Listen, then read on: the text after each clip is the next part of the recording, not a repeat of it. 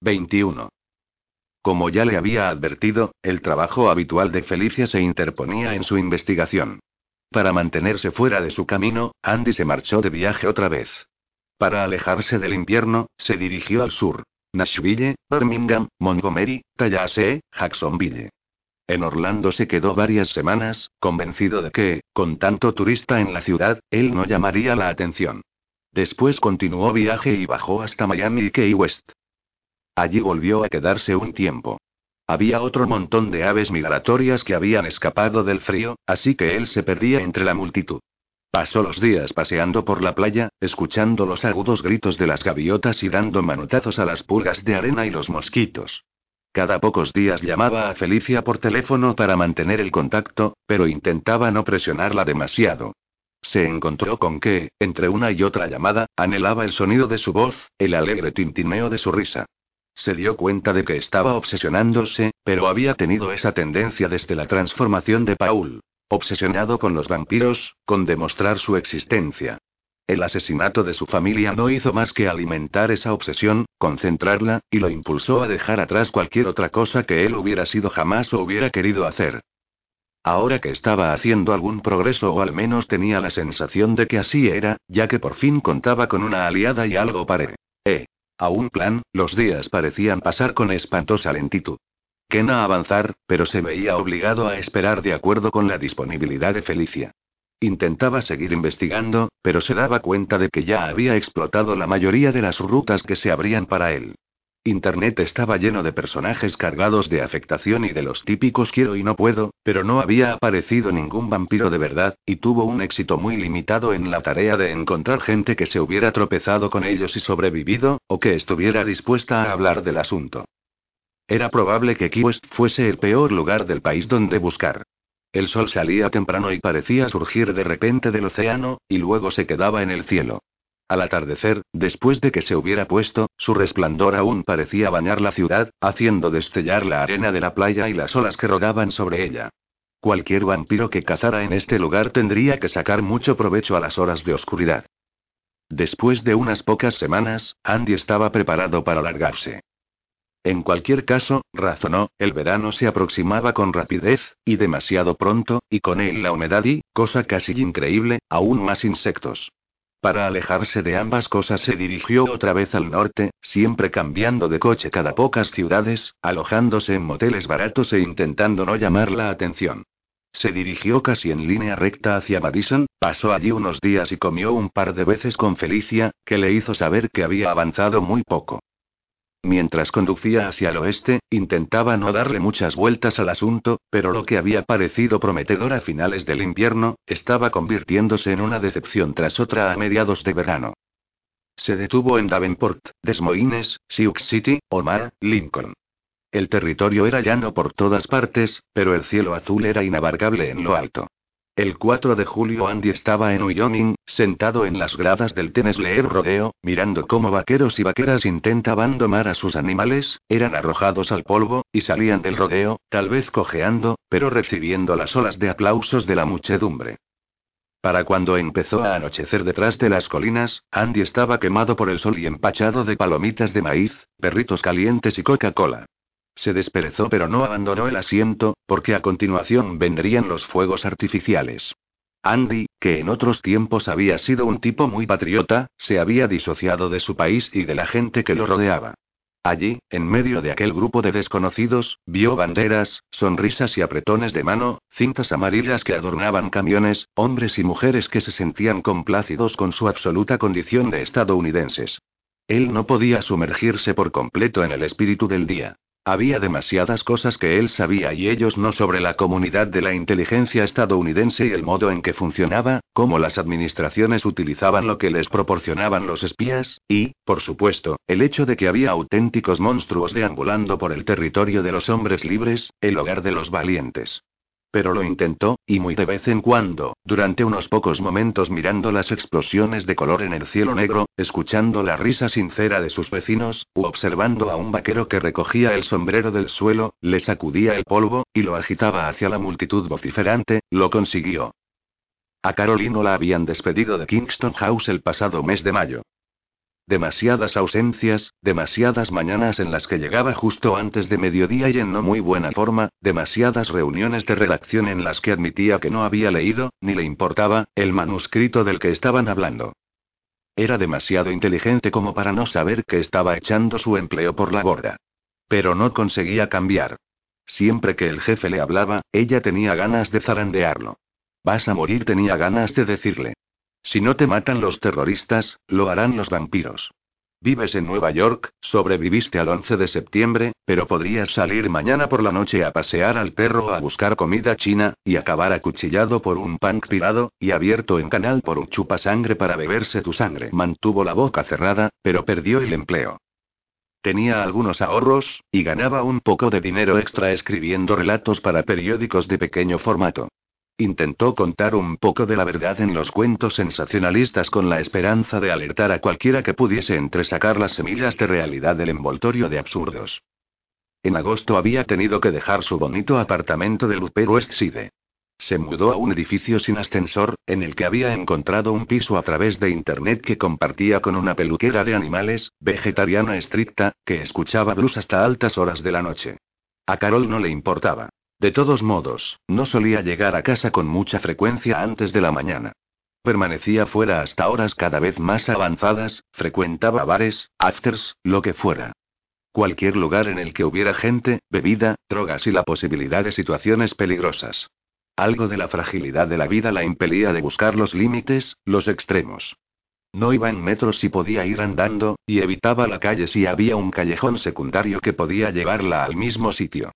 Del mismo modo que había sabido antes que estaba poniendo en peligro su puesto de trabajo, sabía que ahora estaba arriesgando la vida cada noche. Durmiendo con desconocidos, adentrándose en vecindarios poco seguros, merodeando por la oscuridad. Cada día, depositaba su vida en manos de un destino incierto. Solo la proximidad de la muerte la hacía sentir viva. Carol estaba convencida de que Estella Olema aún había muerto.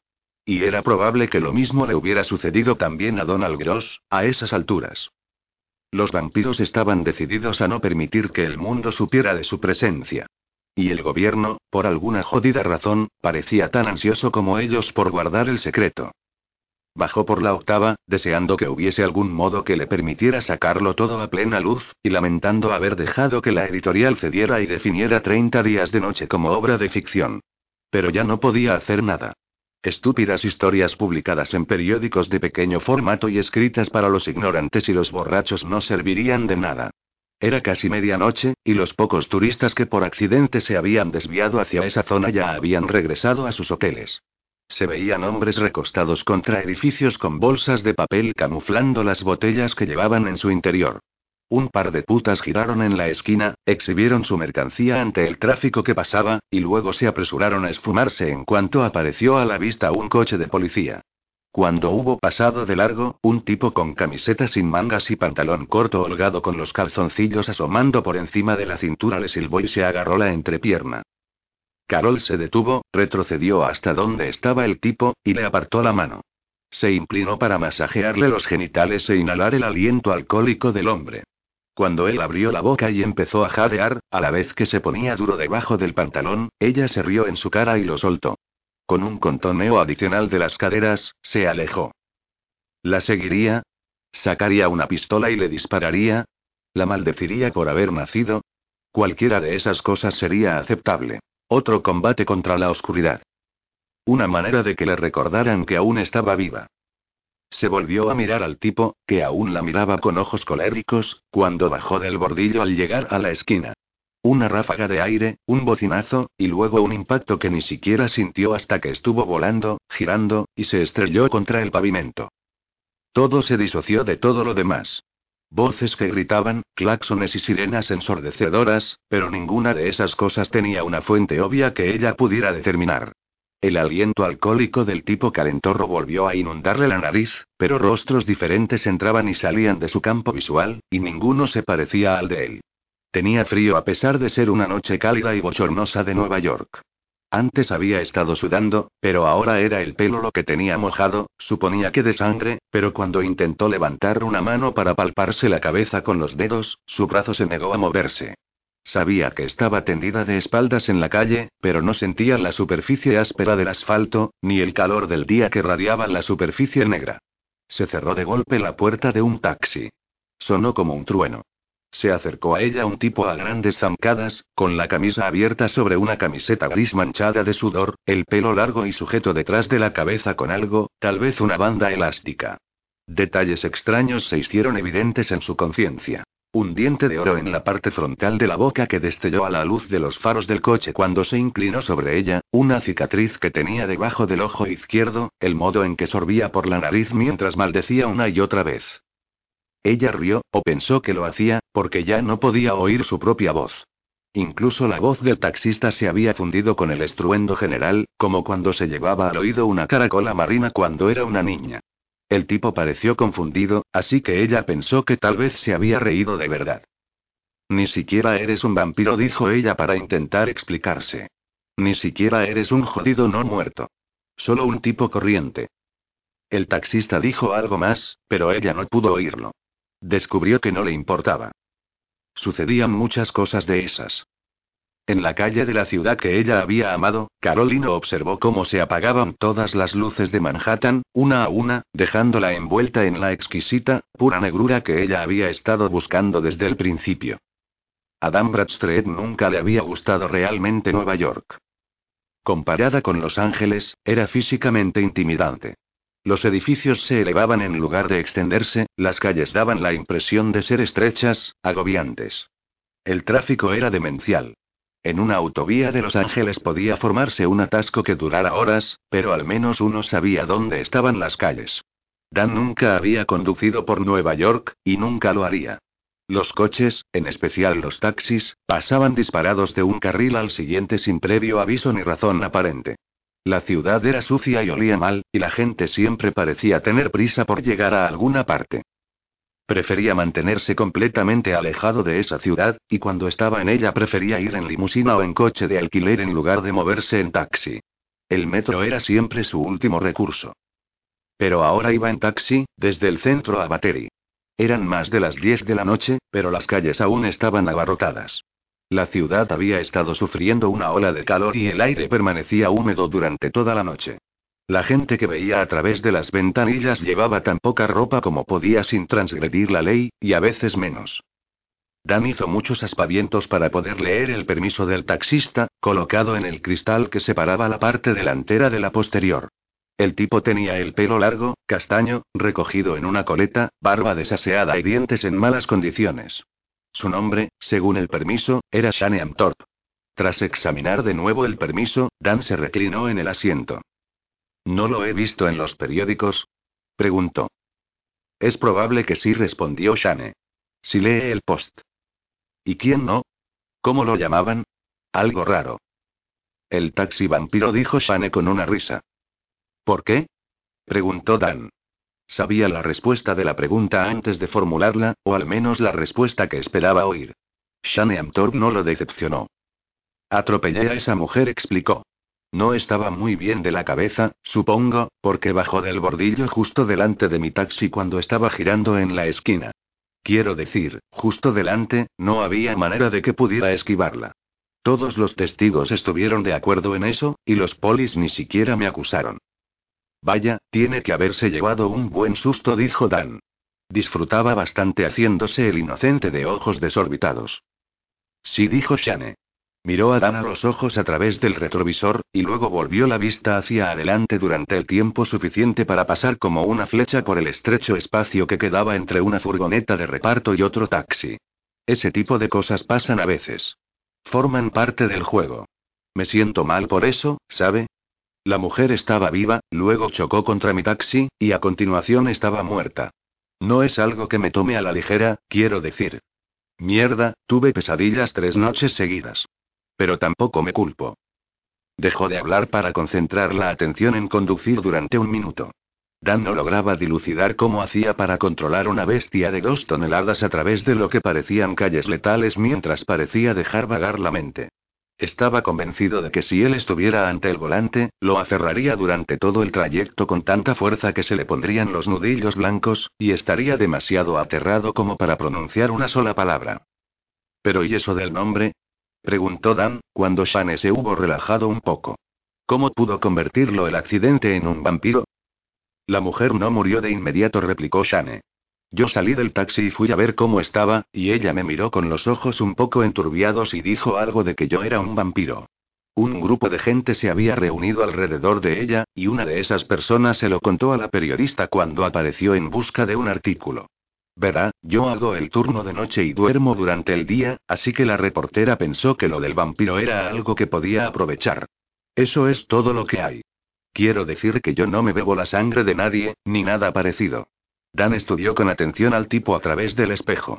Tenía dientes normales, uno de oro en la parte frontal y el resto torcidos y amarillentos, pero no eran propios de un vampiro. Las manos que sujetaban el volante estaban encostradas y sucias, pero no tenían garras. Bien, entonces. A este no tendré que matarlo. Una parte tan grande de su vida laboral giraba en torno a silenciar a personas que habían averiguado demasiado sobre los no muertos, que se sintió aliviado al encontrar a alguien que era un verdadero ignorante del asunto. No tenía ni idea acerca de los vampiros, y al parecer estaba contento de continuar así. Dan le formuló otro par de preguntas de sondeo, solo para asegurarse, pero prácticamente ya lo había decidido. Lo cual significaba que tenía que regresar a Los Ángeles una bendición, después de aquel nido de ratas que era Nueva York y concentrarse una vez más en intentar encontrar a Andy Gray. Había tres empleados de la agencia en el centro del crimen de Clarkburg, West Virginia, que estaban dedicados casi a tiempo completo a ver si encontraban algún signo de él, rastreando tarjetas de crédito y cuentas bancarias, comprobando si aparecía alguna huella dactilar suya en alguna parte, buscando cualquier indicio de un hombre que pudiera ser un alias de Andy. Ese momento, nada. El tipo se las había apañado para desaparecer del planeta. Era probable que estuviera muerto, razonaba Dan, víctima de uno de los vampiros a los que perseguía. Tal vez del propio Paul Norris. En caso contrario, ya habría aparecido algún rastro de él. Si quiere hablar de vampiros, dijo Shane, eché una mirada a esos gilipollas de Washington. Alimentaron a toda la administración con la sangre de 3.000 neoyorquinos muertos. Mi hermana estaba en las Torres Gemelas, y todavía no hemos recibido toda la pasta que se nos prometió. Nos mintieron acerca de la calidad del aire y disfrazaron los índices de aprobación. Y luego continuaron alimentándose de la sangre de los soldados estadounidenses y de sabe Dios cuántos iraquíes inocentes. Si quiere que le diga la verdad, yo pienso que son esos los auténticos vampiros. Un taxista con opiniones propias. Qué inesperadamente encantador tal vez debería matar al tipo, después de todo, solo por una cuestión de principios. Devolvió sus pensamientos a la desaparición de Andy Gray. Sin tener un cuerpo, sin confirmación, Dan tenía que seguir buscando. Como hacían los títeres de West Virginia. En algún momento le darían luz verde para que cerrara el expediente, pero aún no se había llegado a ese punto. Le daba igual. Mientras siguiera cobrando sus cheques haría lo que le ordenaran. Cualquier cosa que no fuera trabajar en un grasiento y sucio restaurante de comida rápida. O conducir un coche, ya que estamos. Fragmento de 30 días de noche, de Estella Olemaun. Evan y yo hicimos todo lo posible por encontrar supervivientes y mantenerlos a salvo. Esconderse era la opción más segura. La comida se había convertido en un problema tan grande como los asesinos que controlaban las calles de Barrow. Evan y yo trabajábamos como un equipo, arrastrándonos por debajo de las casas. Cuando Eben encontró un alijo de alimentos enlatados intactos en un almacén situado detrás del bar de Sámicos, no nos quedó otra alternativa que aventurarnos al exterior otra vez.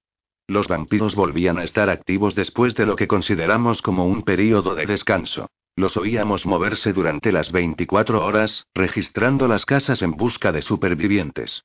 A veces no oíamos nada, cosa que agradecíamos, pero con demasiada frecuencia los sonidos de registro de los vampiros eran seguidos por los alaridos de personas que sabíamos que imploraban por su vida. Pero cada vez que salíamos a la fría noche, aprendíamos un poco más sobre su comportamiento, sus tendencias, y esperábamos que algún día descubriríamos una debilidad. Las primeras veces que nos aventuramos al exterior variamos nuestra ruta, y descubrimos que los vampiros no cambiaban el recorrido de sus patrullas. Con independencia de las variaciones que introdujéramos nosotros, ellos no se adaptaban, cosa que Eben interpretó como que eran criaturas de costumbres y tendían a recorrer el mismo terreno una y otra vez, del cual se desviaban solo por una nueva víctima. Evan comentó que tal vez eso de que el asesino regresa a la escena del crimen se originó en la leyenda de los vampiros. Yo le dije, sin rodeos, que no pensaba que fuese así. El tiempo que pasábamos merodeando por las calles de Barrow ponía a prueba nuestra paciencia y nuestros nervios. Avanzar. Detenerse. Mirar. Escuchar. Repetir. Tuvimos varios sustos con los vampiros, pero en esos casos reunimos todos nuestros conocimientos relacionados con lo que sabíamos de ellos por las películas. Nada funcionaba. Balas, cuchillos, estacas de madera.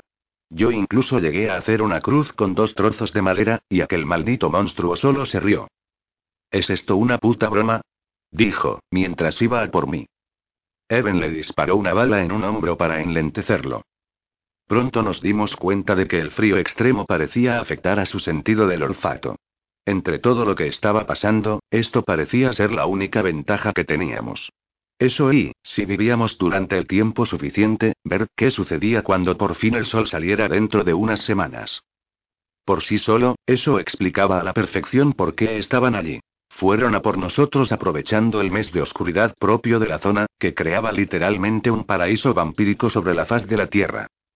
Los días se transformaron en semanas, y me encontré con que perdía la esperanza. Iba a morir allí, como alimento para monstruos. Toda la ciudad había sido transformada. Sin calefacción ni electricidad, las calles y edificios se cubrieron de hielo, como una aldea abandonada desde hacía mucho. Los vampiros, al parecer, tenían intención de quedarse allí a celebrar un largo banquete durante todo el período de oscuridad invernal. Pero no carecíamos de victorias. Evan y el hermano de Sam, el tramperollo Nikos, junto con otros hombres, habían logrado atrapar a uno de los invasores y decapitarlo, proporcionándonos así el primer indicio de que aquellas monstruosas criaturas eran increíblemente resistentes, pero no indestructibles. El problema residía en que habían muerto tres hombres para matar a uno de ellos. Eso significaba que no podíamos defendernos enfrentándonos a ellos. No contábamos con la cantidad de gente necesaria. Por fortuna, aunque a nosotros nos atormentaban el hambre, el frío y el miedo, al parecer los vampiros tampoco carecían de problemas propios. Mientras que nosotros permanecíamos ocultos y silenciosos, los vampiros andaban por el exterior y se mostraban extremadamente locuaces. Muchos de ellos hablaban en idiomas que yo no reconocí, pero la mayoría hablaban inglés. Resultaba evidente que la idea de atacar Barrow había sido del vampiro calvo con piercings vestido de cuero al que habíamos visto personalmente llevar a cabo algunos de los ataques más crueles. Lo oímos vociferar órdenes, y, según todas las apariencias, era quien dirigía el cotarro. Ordenaba que se decapitaran cuerpos y que se capturaran familias que hacía desfilar ante él antes de que sus integrantes fueran asesinados. Fue cuando apareció un extraño vampiro nuevo que toda aquella pesadilla quedó patas arriba. Solo puedo suponer lo que sucedió por lo que pudimos conjeturar a partir de lo que vimos y escuchamos a hurtadillas desde nuestros escondrijos. Después de tantos días de ocupación, Evan y yo habíamos convertido nuestras rutas de gateo en una ciencia, y nos desplazábamos con relativa comodidad sin que los buscadores de sangre nos pudieran detectar. Desde el sótano presenciamos la llegada de ese nuevo invasor extraño, también calvo, pero con orejas desfiguradas, casi puntiagudas, y una piel blanca que brillaba como porcelana. Iba vestido con un hermoso traje y un abrigo rojo forrado de seda. Cuando entró en la ciudad a grandes zancadas, pasando ante las ruinas salpicadas de sangre del bar de Icos, llevaba dos mujeres del brazo, como una especie de dignatario no muerto que estuviera de visita, y por la reacción de los otros tanto si estaban alimentándose como en medio de una matanza, quedaban inmóviles en su presencia nos dimos cuenta de que aquella percepción no era tan descabellada como podía parecer. Iban hablando, y resultaba evidente, sin necesidad de oír lo que estaban diciendo, que se trataba de vampiros de épocas o creencias diferentes. Evan y yo permitimos que nos dominara la curiosidad, y gateamos para acercarnos más a los vampiros que estaban reunidos cerca del centro de la ciudad, entre cuerpos y nieve manchada de sangre. Confirmando nuestras sospechas, el ataque contra Barrow parecía haber sido dea del vampiro calvo más joven. Le hablaba con deferencia al de más edad, comentando su propio ingenio por haber descubierto Barrow y sus 30 días de noche, y el maravilloso foco de alimentación que era para los de su especie. Vociferó que los humanos eran ganado y comida para los inmortales, y que tendrían que ser los humanos quienes se ocultaran en las sombras, no ellos. El vampiro de Masera guardó silencio al principio, y luego, de repente, estalló, enfurecido. Jodido idiota arrogante. El vampiro más joven recibió un golpe tan fuerte que al principio pensé que el otro le había arrancado la cabeza, pero seguía vivo, de rodillas, sangrando como una fuente por la boca y la nariz. Recuerdo haber mirado entonces a Eben y verle una expresión que no le había visto en mucho tiempo. Casi parecía de esperanza. Hostia puta. ¿Has visto eso? Susurré yo. Eben se limitó a asentir con la cabeza, pero no podía apartar los ojos de lo que sucedía en la calle. Sí, sí que lo he visto, dijo. Mi instinto estaba en lo cierto. El vampiro más joven era un violento asesino arrogante que sentía poco respeto por lo que dijera o pensara el veterano recién llegado. Los demás parecieron dividirse. Algunos se alejaron de ellos. Otros huyeron del escenario sin más. Y entonces oí la discusión a través del constante siseo del fuerte viento gélido. El de Masedad estaba airado no por la matanza, los humanos eran comida y eso era completamente aceptable, sino porque atacar una ciudad entera de un modo que probablemente atraería la atención era una locura. El veterano repitió varias veces que el instrumento más importante con que contaban era que los humanos no creyeran realmente en su existencia, y las masacres como esa podían despertar sospechas innecesarias. Se erguía ante el vampiro más joven, mientras lo increpaba. Tenía la esperanza de llegar a tiempo para impedírtelo. Al mirar a mi alrededor me doy cuenta de que he llegado demasiado tarde, el daño ya está hecho. El vampiro más joven parecía confundido. El recién llegado estaba realmente furioso. Hablaba una y otra vez sobre los centenares, miles de siglos que eran necesarios para convertirse en un mito que formara parte de la cultura de la humanidad. Hacer que los humanos ya no crean que existimos, decía. Pero en ese momento, todo estaba en peligro, dado que el ataque contra Barrow resultaría sospechoso si corría la voz. La sospecha y el miedo son las semillas de nuestra extinción, volverán a perseguirnos. Despotricaba. Escuché cada palabra. Captaba el miedo que había en la voz del vampiro. Pienso que en aquel momento no habría podido hacer nada con esa información, dado que estaba por completo concentrada en sobrevivir, pero archivé aquello en el fondo de la memoria. No solo se les podía matar, sino que también eran capaces de tener miedo. Pero además, fue cuando escuchamos discutir a los vampiros que nos dimos cuenta de lo poco que significábamos para ellos. No éramos más que comida. Y ahora, a consecuencia de las muertes de casi todas las personas a las que conocía y quería, comprendía que se refería el jefe de los vampiros, el poder más grande que tienen los vampiros es que nadie cree en ellos. El vampiro joven se puso de pie, ¿Quién te crees que eres?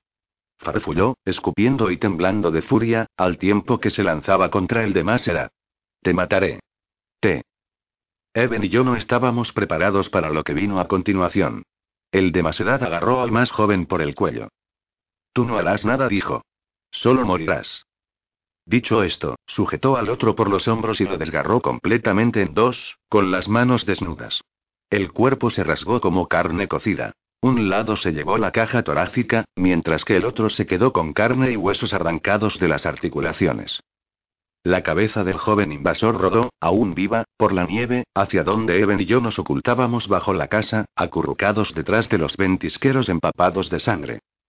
La cabeza miraba con furia al vampiro de más edad, aún farfullando de furia, casi como si negara lo que acababa de sucederle al resto de su cuerpo.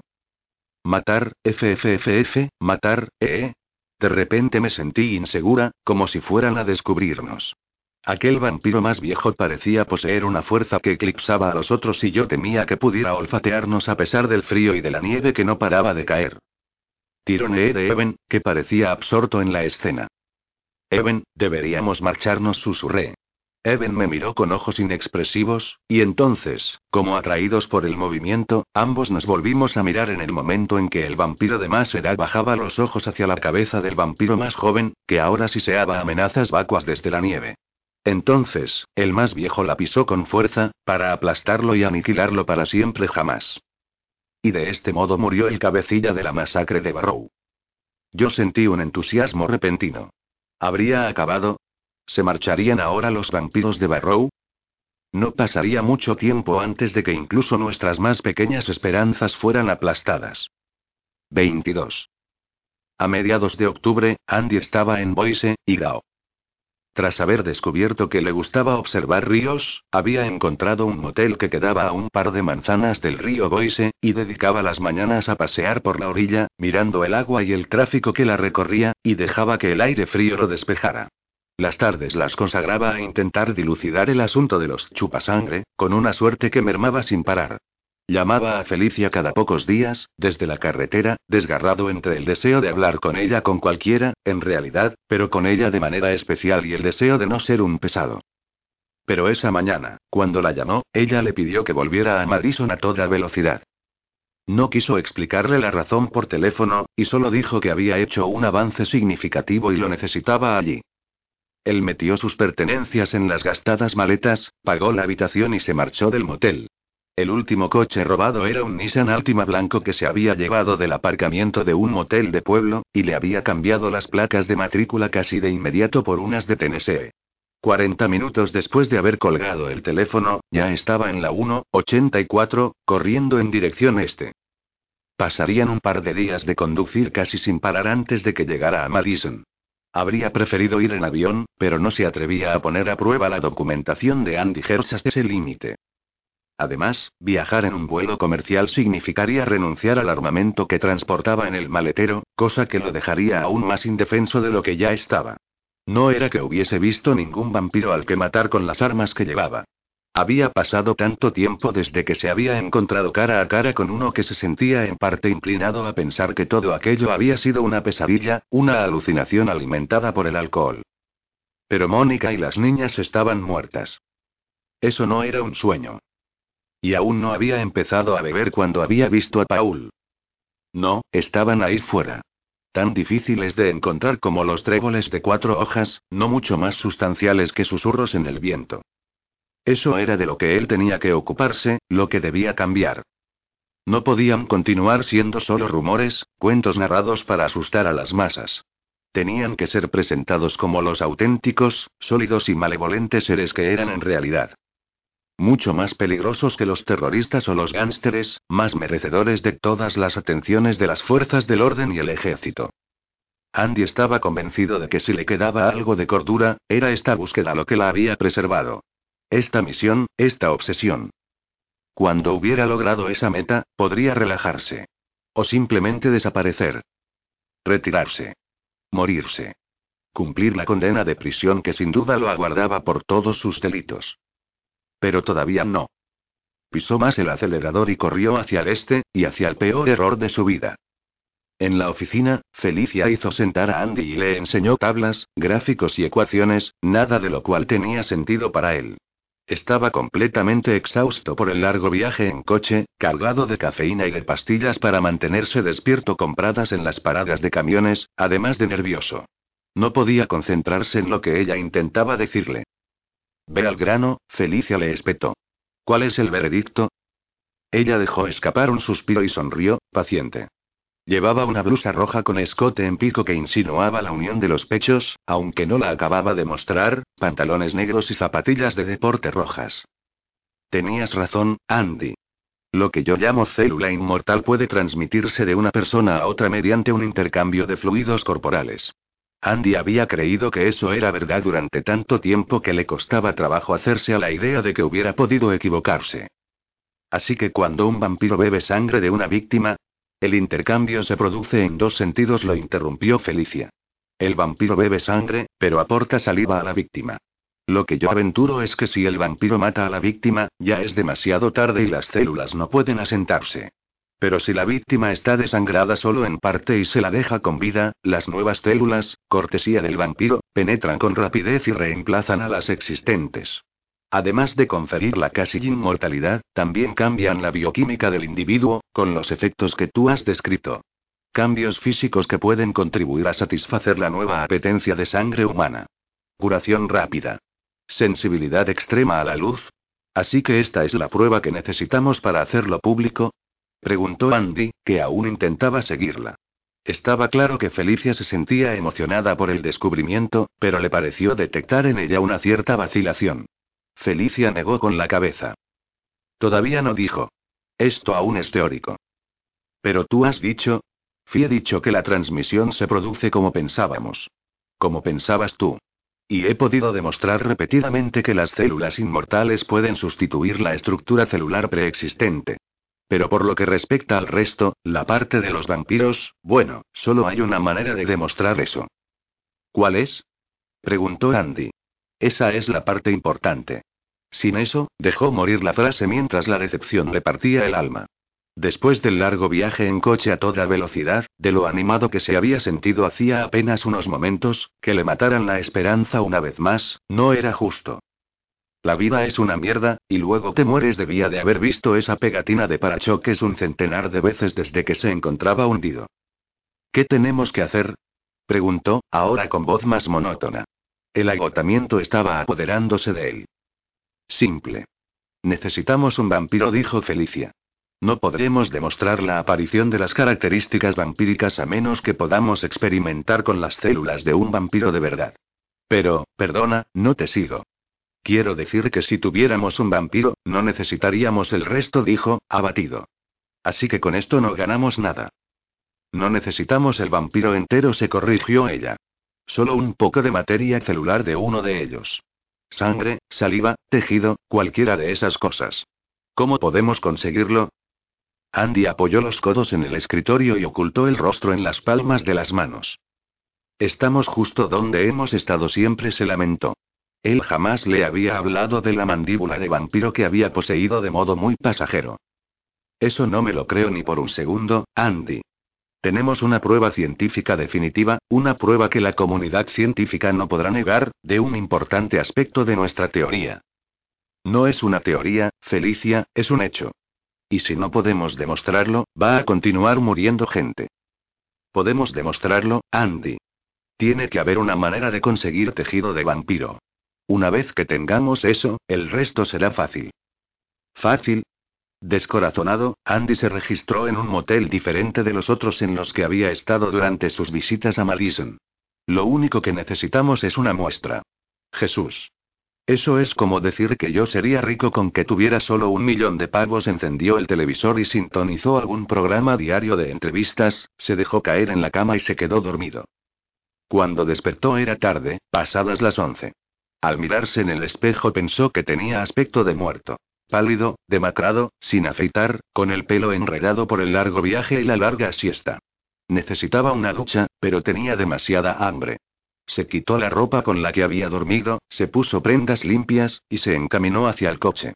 Dado que nunca se había alojado en aquel motel, no sabía cómo era el vecindario, qué clase de comida podría encontrar. Pero necesitaba comer algo. A dos manzanas del motel, de repente, se le ocurrió la respuesta. Los peatones circulaban arriba y abajo por la manzana, entrando y saliendo de los círculos de luz que proyectaban las farolas. Los coches ralentizaban, daban vueltas, a veces se detenían.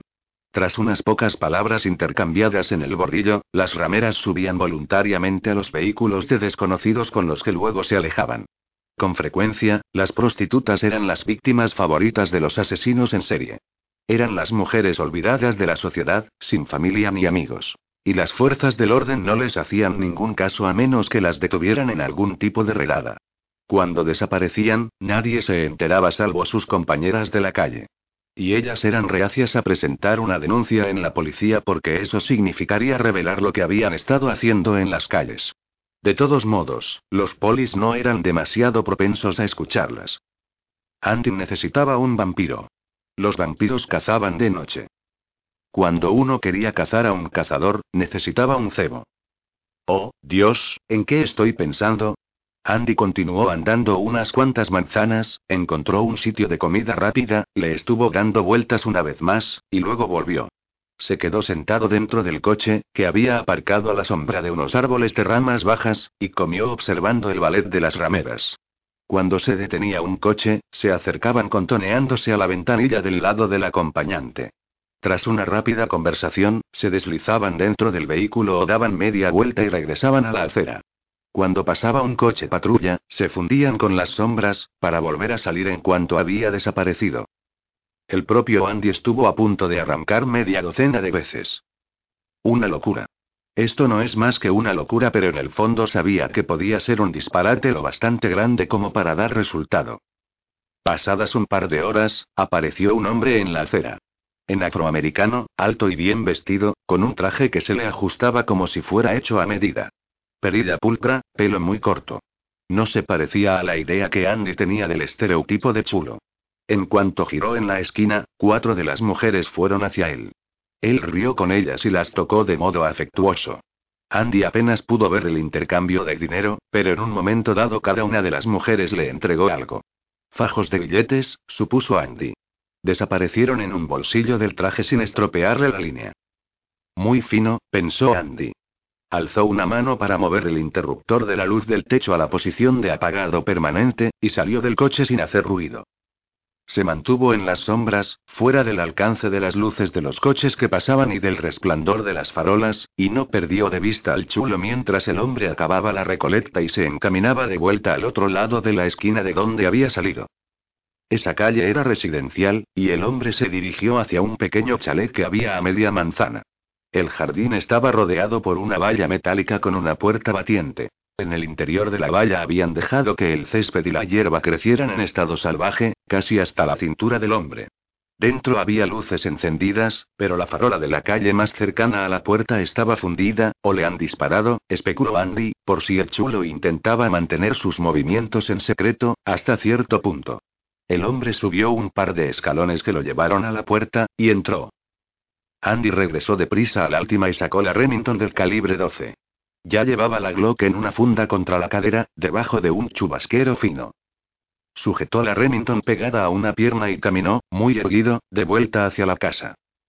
Dejando a un lado la trascendencia moral de lo que estaba a punto de hacer, la vieja ansiedad comenzó a hacer presa en él, como le había sucedido cada vez que tenía que entrar en una casa como agente del FBI.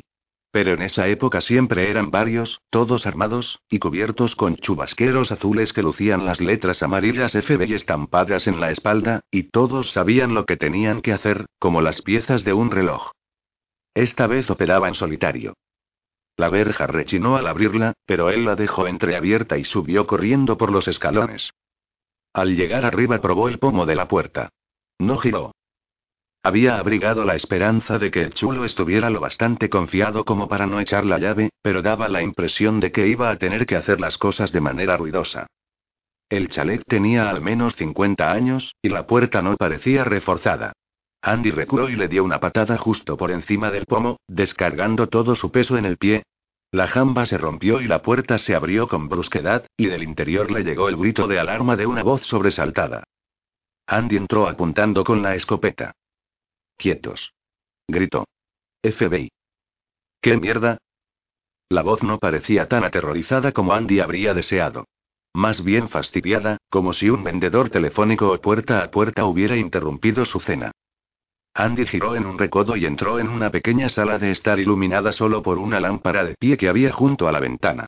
La pantalla estaba manchada y destendida. El chulo a quien había visto antes estaba sentado en un sillón junto a ella. Se había quitado la americana y aflojado la corbata, y mostraba una camisa granate, de manga larga, que parecía de seda. La sala olía como si años de tabaco y marihuana hubieran impregnado todas sus superficies. Sobre uno de los brazos del sofá había dos montones pequeños de billetes. ¿Qué mierda quiere el FB conmigo? preguntó. Miró detrás de Andy, como si buscara a los otros agentes que deberían estar ahí en el caso de que fuera una verdadera redada de los federales. Luego estudió a Andy con cuidado. Mantuvo las manos sobre los reposabrazos, intentando no tirar el dinero al suelo, pero también procurando no hacer ningún movimiento brusco que pudiera provocar que se contrajera el dedo que Andy tenía en el gatillo. Tómatelo con calma, Andy. Frío como el hielo no me importan sus negocios, dijo Andy. Puede continuar con lo que hace como si tal cosa. El caso es que necesito llevarme prestadas a dos de sus chicas. El hombre sonrió. Adelante, la que quiera, si tiene el dinero, replicó. No necesita una pipa para eso. Andy negó con la cabeza. No me entiende. No estoy hablando de un préstamo temporal, aclaró. Las necesito durante bastante tiempo. Tal vez incluso para siempre. Ah, vaya. ¿Sabe su jefe que está usted amenazando mi medio de vida? preguntó el hombre. No me importa cuáles, continuó Andy sin hacerle caso. Deme las dos que menos ganen. No tienen por qué ser bellezas, y cuanto peores sean, mejor, probablemente. El chulo se atrevió a llevarse una mano al mentón y se rascó la perilla. Si va a hacerme la competencia, va a necesitar mercancía de primera. ¿A qué está jugando, hermano? No es ninguno de tus jodidos asuntos, replicó Andy. Las mantendré fuera de tu territorio, alejadas de las otras. Lo que quiero es que no hagas preguntas. Solo acepta que esto es lo que hay, y olvídate de ello. Puedo ponerte las cosas muy mal de verdad, si quiero. Sopesó la escopeta a modo de recordatorio. Y soy el que tiene esto. Esta vez. Mira, no quiero ser un gran problema para ti, pero lo seré si me tocas los cojones. Simplemente dame lo que quiero y me marcharé. El tipo mantenía la mirada fija en Andy, como si pudiera leer algo en él. Usted me pone nervioso, dijo al fin. No acabo de saber de qué va y, por lo general, soy bueno en eso. Me flipa. No quiero echar un polvo. Solo dos señoras que, en cualquier caso, estás pensando dejar marchar. Bueno, es que ese es el caso. Soy leal con mis señoras, y ellas son leales conmigo. Andy intentó no dejarse dominar por la frustración. Estoy seguro de que te aprecian, dijo, mientras tensaba el dedo sobre el gatillo. Pero esto no es una negociación. Si tú mueres, serán todas mías, ¿verdad? Vale, vale, dijo el tipo, levantando las manos. No se altere, ¿quiere? Tengo un par que puede llevarse, si significa tanto para usted. Puede llevarse a Ángel y a Graja. Me ahorrará las molestias de retirarlas. Le enseñó a Andy una boca llena de dientes blancos. No eran dientes de chupasangre, pero, de todos modos, eran los de un depredador. Esos no son sus nombres reales, ¿no? Averiguará sus nombres reales cuando las conozca, respondió el tipo. Es necesario que las conozca para que pueda pagarles la fianza cuando las detengan. Ya sabe cómo funciona este negocio, ¿verdad? No parece muy complicado. El tipo rió. En ese caso, supongo que me saqué el máster en administración de empresas para nada. ¿Cuándo podré conocerlas? preguntó Andy. No tengo toda la noche. La verdad es que es usted un pequeño bastardo impaciente, dijo el chulo mientras hacía un gesto hacia el teléfono que estaba sobre una mesita situada en el rincón. En contraste con la apariencia exterior de la casa, el interior era decente, si bien no especialmente pulcro. Si promete no dispararme, las llamaré. Adelante, dijo Andy. Sin dejar de apuntar al chulo con la escopeta, tomó asiento en un sofá viejo forrado de tela y se dispuso a esperar. Que Dios me perdone por lo que estoy a punto de hacer, pensó Andy. De algún modo, no pensaba que sus plegarias pudieran bastar. En cualquier caso, en los últimos tiempos no lo habían ayudado mucho. 23. ¿Qué has hecho qué? Andy no había esperado ni por un momento ver a Felicia tan furiosa. Venga, que eso es mentira, intervino la voz del interior de su cabeza. ¿Cómo pensabas que iba a reaccionar? ¿Cómo podría reaccionar cualquier persona cuerda? Estaban de vuelta en la oficina de ella. Después de conocer a Ángel y a Graja y explicarles qué se esperaba de ellas, les dijo que era un asunto de seguridad nacional, nada menos, había regresado al motel a dormir unas horas, y luego volvió durante el horario de atención de Felicia. Andy acababa de explicarle el plan a Felicia. Y la parte referente al encuentro con Ángel y Graja. Y la parte referente a lo que se esperaba de ellas. Y Felicia había estallado. Dame una buena razón por la cual no deba echarte a la calle de una patada en el culo o llamar a la poli. Hablo en serio, Andy. Fuiste tú la que dijo que necesitábamos un vampiro, replicó Andy con calma, con la esperanza de que se tranquilizara. No son demasiado fáciles de conseguir, en especial cuando los buscas. Pero Andy, has perdido el sexo. Esas mujeres son seres humanos. Felicia hizo hincapié en las dos últimas palabras. Parecía horrorizada. No son cebos. No puedes hacer eso. No servirían como cebos si no fueran humanas, recalcó Andy.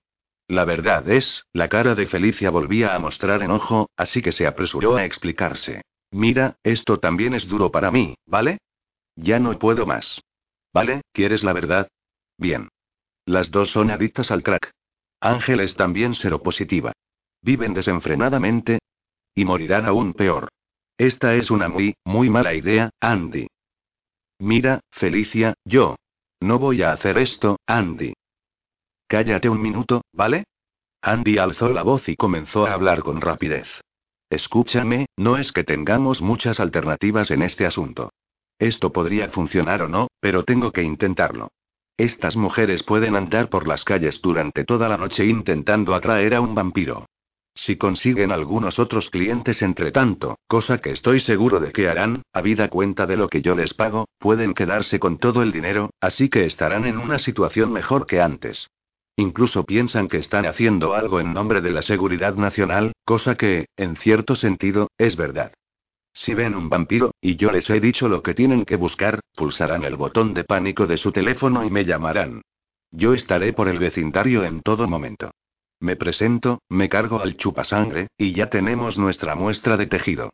En ese momento las señoras quedarán en libertad, y en una situación que no será peor que la de antes.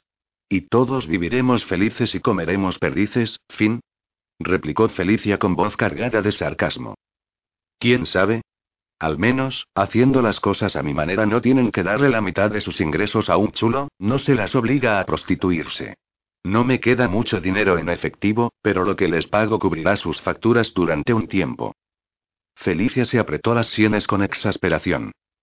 Dios mío, no puedo creer que esté diciendo esto, tú, juras que estarás lo bastante cerca como para protegerlas en caso de que consigan atraer a un vampiro. Por supuesto. Esa es la idea, precisamente. No nos servirá de nada si no estoy allí. Quiero conocerlas, dijo Felicia con firmeza. Esta noche. Quiero ver dónde las tienes metidas, y asegurarme de que me siento satisfecha con sus condiciones. Felicia, yo. Lo siento, eso no es negociable, Andy, si quieres que continúe a bordo. Él recordó que le había dicho casi lo mismo al chulo la noche anterior. Entonces, él lo había dicho en serio, y parecía que, ahora, ella también. De acuerdo, dijo él. Te llevaré a verlas esta noche, y te las presentaré. Felicia asintió con la cabeza, aunque su expresión continuaba siendo de preocupación. No estaba tomándose bien aquello. Era una idea increíblemente estúpida, un intento desesperado de los mil demonios. Cualquiera que la aceptara de manera voluntaria tenía que ser una especie de lunático peligroso. Cosa que, indudablemente, lo definía a él. Pasaron cinco noches. Que se hicieron eternas. Con el reloj interno ya patas arriba, Andy comenzó a dormir durante el día para poder permanecer despierto por las noches, cuando las mujeres estaban en la calle. Les había asignado una esquina que estaba alejada del habitual recorrido de las prostitutas, a unas pocas manzanas de East Washington, en el exterior de una zapatería que cerraba a las 7. Se había registrado en un motel cercano, y la esquina no estaba lejos del apartamento que había alquilado para las dos mujeres. De vez en cuando, Andy echaba un vistazo a la esquina y la encontraba desierta, lo que significaba que la que estaba de guardia en realidad se encontraba con un cliente. Al menos eso esperaba. Pero no había habido ni rastro de ningún vampiro. Cuando lo pensaba, Andy se daba cuenta de que ni siquiera sabía si había vampiros en Wisconsin. Este era, claro está, el inconveniente de su plan. Cabía la posibilidad de que las mujeres no atrajeran nunca a uno de ellos. Era como echar migas de pan para palomas ausentes. Felicia había intentado hacer hincapié en esto en primer lugar, pero él no le había hecho caso, incapaz de dar con una opción mejor. Sin embargo, necesitaban algo. Alguna manera de hacerles saber a los chupasangre que las mujeres estaban ahí, en la calle. Al fin se le ocurrió otra idea que, vista en retrospectiva, resultó ser un error de juicio aún mayor que el uso de un cebo humano. Publicó un anuncio clasificado. ¿30 días de noche? Yo sé que es verdad, y quiero unirme a la diversión. Añadió la intersección escogida. Usó la visa que estaba a nombre de Andy Hers para publicar el anuncio en los principales periódicos del país. Estaba seguro de que la mayoría de la gente no tendría ni idea de qué significaba. Pero los vampiros lo sabrían. Dan Bradstreet vio el anuncio en Los Angeles Times, el cual le habían enviado mediante un correo electrónico encriptado desde Clarksburg. No había nada en absoluto que indicara que Andy Gray tenía algo que ver con él. Pero Dan mordió el labio inferior mientras leía aquella única línea una y otra vez. Un mensaje simple y una esquina de Wisconsin. Podía ser de prácticamente cualquiera. Pero no podían negarse las conexiones obvias, 30 días de noche era el título del libro de Stella Olemaun sobre la experiencia que había vivido en Barrow. El compañero de Andy, Paul, había sido transformado cuando ambos investigaban a Olemaun. En sí mismo, eso no era una prueba, pero bastó para poner a Dan en alerta. Andy Gray había desaparecido del planeta hacía más de un año, y aunque aquello no fuera nada del otro mundo como pista, era mejor que cualquier otra que hubiese llegado a sus manos. Llevaba en el maletero del coche una bolsa de viaje con mudas de ropa y un neceser para poder marcharse de la ciudad en cuestión de un momento. Descolgó el teléfono para reservar un billete en el siguiente vuelo a Madison. Dos semanas más, y todavía nada.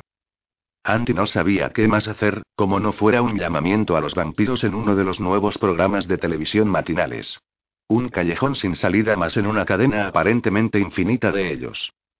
A pesar del rollo de la seguridad nacional, que solo tenía una fuerza relativa, Ángel y Graja estaban aburriéndose de todo el asunto. Se iban con clientes, tomaban drogas y, en general, estaban poco mejor que antes, salvo por el hecho de que se quedaban con todo el dinero que ganaban. Pero también parecían sentirse solas, sin la compañía de su chulo y el resto de su rebaño. Cuando Andy y Felicia iban a verlas, se mostraban habladoras, casi empalagosas. Andy, que no quería sentirse demasiado atraído hacia ellas, hizo todo lo posible para que sus visitas fuesen cortas y profesionales. Mantenías a distancia. No pierdas de vista la pelota y tal vez todos logremos salir vivos de esta en los momentos como ese, no se sentía más que un polidegenerado. Dan Bradstreet estaba sentado dentro de la furgoneta, con los muchachos de la unidad de intervención especial y el propio equipo de asalto de la agencia. Una segunda furgoneta, con una tripulación mixta similar, estaba aparcada una esquina más allá. El edificio se encontraba al otro lado de la calle y un poco más abajo de la manzana. Había luces encendidas en algunas viviendas, las otras permanecían a oscuras. Ninguno de ellos creía que Andy Gray estuviera en casa. Su gente había estado ocupada en peinar la zona de los alrededores de la intersección mencionada en el anuncio del periódico.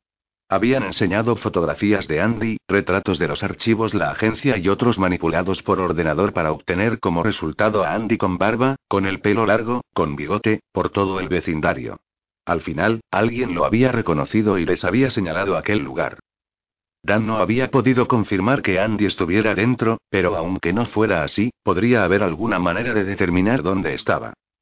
Dan no perdía de vista un monitor que mostraba una imagen de la fachada del edificio en blanco y negro. Los polis de Madison se habían ocupado de desalojar los edificios circundantes, por si la cosa salía mal. Hacía un par de minutos había recibido de ellos una transmisión que confirmaba que estaba todo despejado.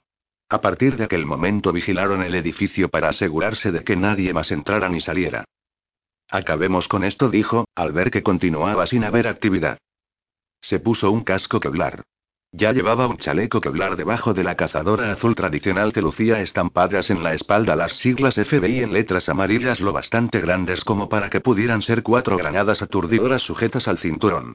Otros miembros del equipo de intervención especial irían equipados con fusiles de asalto HKG-36 de 5, 56 milímetros, mientras que los francotiradores habían ocupado posiciones en los tejados cercanos y apuntaban a la puerta y las ventanas de la vivienda de Andy con fusiles Remington 700. Todos estaban en contacto a través de micrófonos Motorola de garganta.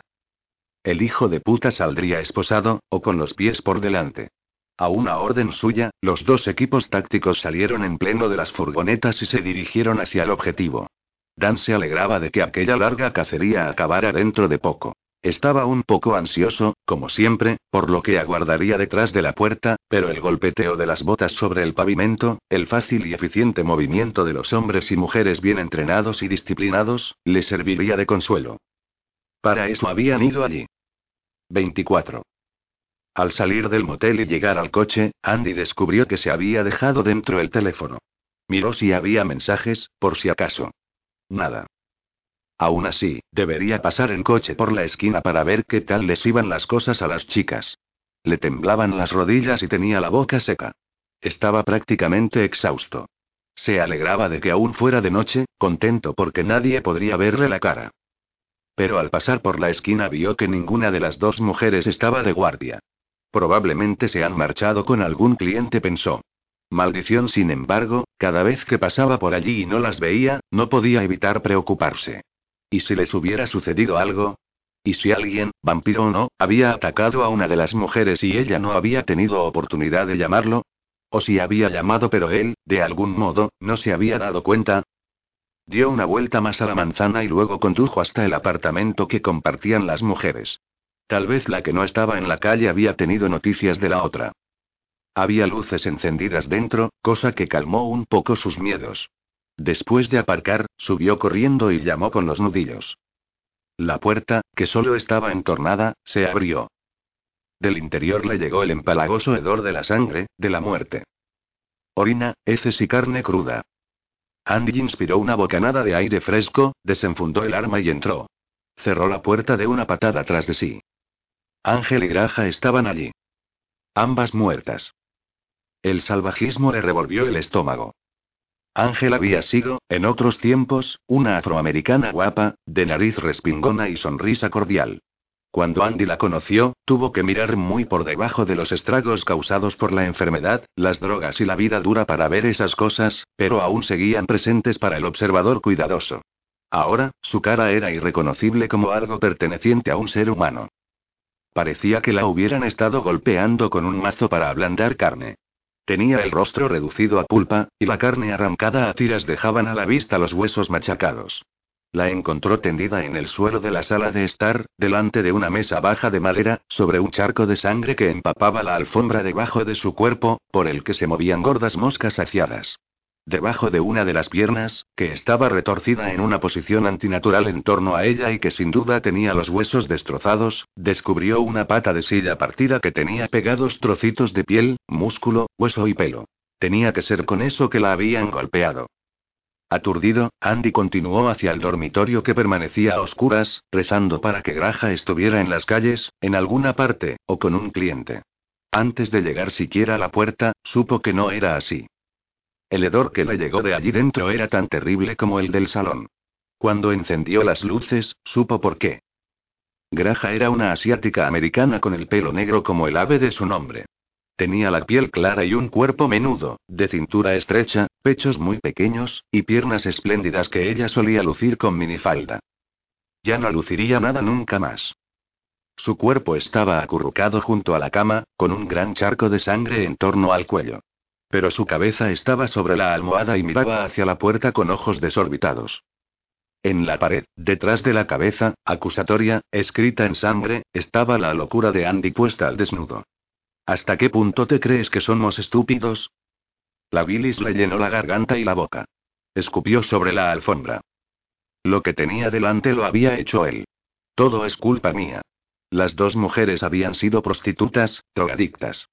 Pero también eran humanas, habían estado vivas, y nadie merecía que sus últimos momentos en la Tierra fueran tan horribles, tan degradantes, tan aterrorizadores.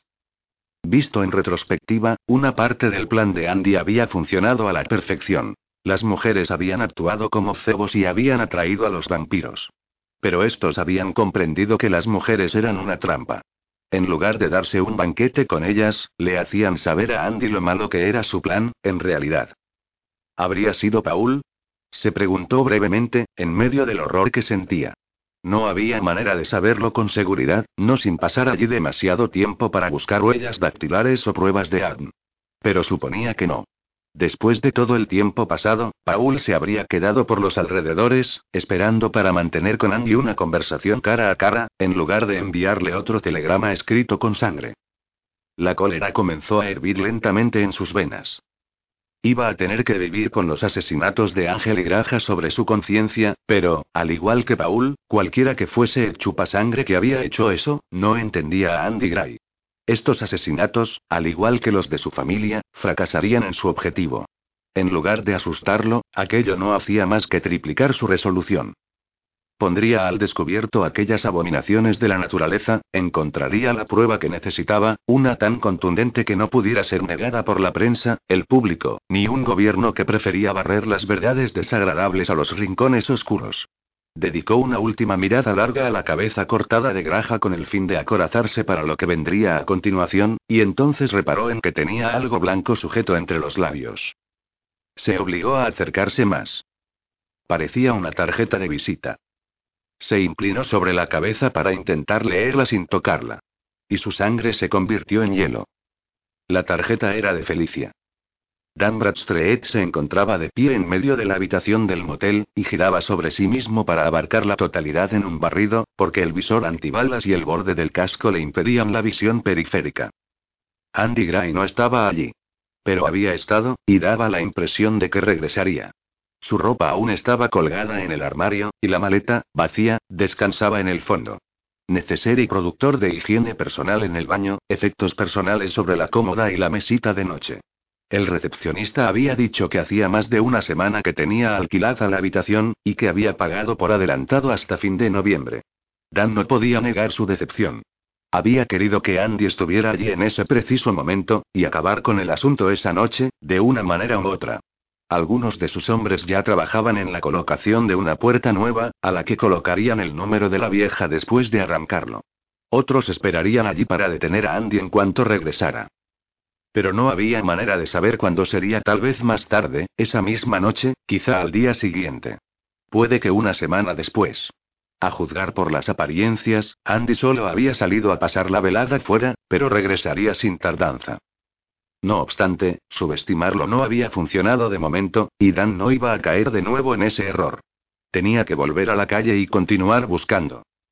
Había echado a andar hacia la puerta cuando entró el sargento Washington, su enlace con el equipo de Madison. Piel oscura, pelo corto, y una sonrisita en su cara bigotuda. Agente especial Bradstreet comenzó, le va a interesar escuchar esto. Al llamar al móvil de Felicia, se disparó de inmediato el buzón de voz. Lo mismo sucedía con los teléfonos de su casa y de la oficina. Dejó mensajes urgentes en ambos para decirle que todo había salido horriblemente mal. Mientras conducía con una mano, pasaba de un número a otro y pulsaba la tecla de llamada, para luego concluir con la de finalizar cuando volvía a responder el contestador. No sabía dónde estaban ella o su marido, Pearce. ¿Habrían salido, tal vez? Maldición. Las calles estaban muy concurridas a esa hora, pero había comenzado una lluvia otoñal que hacía que las aceras estuvieran resbaladizas y traicioneras. La atención de Andy estaba dividida, y mantenía el acelerador apretado casi a fondo, haciendo rechinar los neumáticos al girar en las esquinas, dando coletazos en las rectas. Esperaba oír sirenas de un momento a otro, pero no podía ir más despacio. Simplemente tenía que alejarse. Buscó una vez más el número de casa de Felicia y, tras saltarse una señal de stop, pulsó el botón de llamada. Respondió una voz. Por fin. Masculina. Madura. Hola. ¿Está Felicia? No. ¿Quién? Pearce, ¿verdad? Felicia. ¿Eres Andy Gray? Felicia mencionó que... Pearce no parecía ser capaz de entender la urgencia de la situación, y Andy no disponía del tiempo para explicársela. ¿Dónde está? La dejé en su oficina, dijo que tenía trabajo que... Llámela si puede. No deje de llamarla. Dígale que salga de allí, que se marche a un lugar seguro y público. Luego debe llamarme y decirme dónde está. Ahora mismo voy de camino hacia allí. ¿De qué va todo? Solo dígaselo, Pearce, es importante. Andy cortó la comunicación, y volvió a llamar a la oficina. Sin respuesta. Hizo un rápido giro de 180 grados, un viraje brusco, y esquivó por muy poco a un todoterreno que estaba aparcado junto al bordillo. Corrigió, entró a toda velocidad por la otra calle, volvió a la suya. Esta vez rozó el costado de un coche que estaba aparcado, e hizo saltar chispas. Continuó adelante. Dios. Felicia, el lugar era un matadero. Una vecina había dado la alarma. Al mirar por la ventana, vio a un tipo que salía corriendo del apartamento con un arma en la mano. Había dejado la puerta abierta tras de sí. Ella tenía demasiado miedo como para mirar dentro, pero llamó al encargado del edificio, quien había echado un vistazo. El equipo de Dan había tenido que pasar por encima del vómito del tipo para poder entrar. La cara del encargado aún estaba verdosa. Pero había identificado positivamente la foto de Andy. Dijo que no vivía en el edificio, pero que había alquilado la vivienda e iba por allí de vez en cuando. Sospechaba que las mujeres eran prostitutas, pero nunca llevaban clientes allí, así que no podía hacer nada. La testigo también había reconocido la fotografía de Andy como el tipo que había visto salir huyendo. Una cosa que no encajaba era que ninguno de los cadáveres presentaba heridas de bala. Nadie había oído disparos. Aquello parecía resultado de un ataque de vampiros. ¿Por qué iba Andy a matarlas de esa manera? Dan tampoco podía interpretar el mensaje de la pared. Como fuera, estaba acercándose, y eso era lo que importaba. Y Andy, al parecer, había pasado de ser una molestia a convertirse en un homicida en toda regla. Aún en el caso de que no hubiera matado a su familia y eso todavía estaba pendiente de resolver, caería por estas dos. Además de por joderme la mano. No puedo olvidarme a Sodran sonrió. Mejor para él. Ahora, cuando Andy resultara muerto al intentar escapar, la historia sería todavía más fácil de vender. Y, valiente chapucero, había dejado una tarjeta que les decía hacia dónde se dirigiría a continuación. O bien dónde acababa de estar. En cualquiera de los dos casos, habría polis en la escena dentro de pocos minutos. Durante todo el recorrido hasta el campus, Andy se había sentido aterrorizado por lo que podría encontrar al llegar. Varios escenarios, de espantoso a peor, pasaron por su cabeza. Intentó razonar que Felicia estaría en su oficina, concentrada en el trabajo, demasiado liada como para contestar el teléfono. No había logrado convencerse de eso. Ninguna de las posibilidades de pesadilla que había considerado era tan mala como lo que encontró. Porque no estaba muerta. Irrumpió en la oficina con la escopeta en las manos, y se la encontró sentada en la silla del escritorio, desplomada sobre el teclado. El lugar no olía como el apartamento.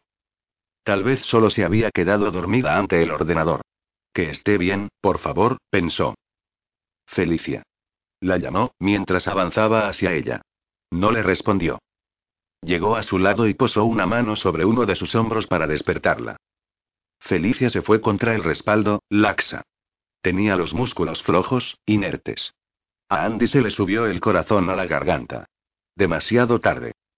Pero los párpados de ella se abrieron. Aquellos ojos color canela casi lo miraron, solo por un segundo, y volvieron a cerrarse. Bren. Pero estaba tan pálida, su piel era como porcelana fina, no tenía el habitual tono oscuro. Y entonces reparó en el desgarrón del cuello. Piel rasgada y limpia, sin sangre, como papel roto apresuradamente. Se obligó a separar los bordes de la herida. Ni una gota de sangre. La habían desangrado. Y, sin embargo, continuaba viva. El terror lo inundó como una marea que asciende con rapidez. La mente se le quedó casi en blanco mientras intentaba recordar a qué conclusión habían llegado durante sus numerosas conversaciones. Si un vampiro mataba a una persona, esa persona solo era un muerto. Pero si un vampiro desangraba a una víctima y la dejaba con vida... No, no, no punto si eso era verdad, no podía permitir que viviera. Pero si no lo era, Felicia necesitaba atención médica. Sin demora. Ella se movió un poco en la silla, y Andy creyó oír un gemido. No sabía qué significaba. ¿Estaría recuperando el sentido? ¿Entrando en el estado de vampirismo? ¿Cómo podía saberlo? Respuesta. No podía. Llegó a la única conclusión posible. Tragó con dificultad y reprimió el dolor. La atención médica ya no podría salvarla, no si la habían dejado prácticamente sin sangre. Era asombroso que aún retuviera algo de conciencia. Y permitir que ella se uniera a los no muertos realmente no era una opción. Con las manos temblorosas y mientras se le llenaban los ojos de lágrimas, alzó la escopeta. Nada vive sin cabeza. Punto lo siento, Felicia susurró mientras apuntaba con el arma, que de repente pesaba una tonelada. Lo siento muchísimo. 25. Cuando salía del aparcamiento del campus, Andy vio lo que parecían guardias de seguridad de la institución que avanzaban por las sombras hacia el anexo de bioquímica donde estaba la oficina de Felicia. Reprimió el pánico y se alejó a una velocidad moderada, pues no quería llamar la atención. Cuando estaba a dos manzanas de distancia, pisó a fondo el acelerador. Sobre su estela flotaba un rastro de cuerpos. Un estudiante de justicia criminal de primer curso, incluso, un ávido espectador de ley y orden podría relacionarlo a él con todos esos cadáveres. Necesitaba alejarse de Madison. Y esta vez, como novedad, sabía a dónde debía ir. Suponiendo que quienquiera que estuviese sobre su pista probablemente no habría descubierto aún lo relativo al teléfono móvil que Felicia había comprado para él, marcó el número de Northwest Airlines. Había un vuelo que salía de Madison a las 6 y 50 minutos de la mañana. Tendría que hacer un transbordo en Minneapolis barra St. Paul, y luego otro en Anchoraje. Miró el reloj de pulsera. Eso lo obligaría a esperar en el aeropuerto durante casi tres horas antes del embarque. No le servía. En ese momento estaba más a salvo en la carretera. Abandonaría las cosas que tenía en la habitación del motel y compraría otras nuevas por el camino. Concluyó la llamada. En lugar de ir al aeropuerto, salió de la ciudad por la 1.94. Iría en coche hasta Minneapolis y cogería allí el vuelo a Anchorage. Una vez en Alaska, decidiría qué hacer para llegar hasta Barrow. Barrow. No sabía si allí podría hallar alguna respuesta. Pero se había quedado sin ideas. Al llegar la mañana, el cielo continuaba con un color peltre sin relieve. La lluvia de la noche anterior se convirtió en nieve, primero copos arrastrados por el viento, luego una nevada constante y cerrada. A Andy no le importaba. Concentrarse en la carretera lo ayudaba a apartar del primer plano mental los recientes recuerdos espantosos y la tremenda culpabilidad que sentía. La autovía se volvió resbaladiza y peligrosa, y los coches comenzaron a detenerse en los arcenes para esperar que mejorara el tiempo o aparecieran las quitanieves. Andy vio incluso camiones con semirremolque que se habían detenido a esperar que pasara la nevisca. Él continuó adelante. Las ruedas del coche robado resbalaban y se deslizaban por el asfalto helado. Le dolían los brazos y los hombros, y los ojos le escocían de agotamiento. Bajó un poco la ventanilla y subió el volumen de la radio para intentar mantenerse alerta. Unas cuantas veces creyó que había llegado su hora, convencido de que saldría volando de la autovía o que se iría contra los vehículos que iban en sentido contrario a causa de un patinazo. Consideró la posibilidad de detenerse y unirse a los otros coches que había en los arcenes. La muerte, decidió, sería mejor que no intentarlo. Continuó adelante. Una vez en Anchoraje, Andy salió del aeropuerto y fue en taxi hasta la ciudad. En el sitio al que se dirigía iba a necesitar ropa especial. Encontró una tienda de deportes y pagó en efectivo una parca, unos calzoncillos largos de seda, botas, gruesos guantes para nieve y un pasa, montañas.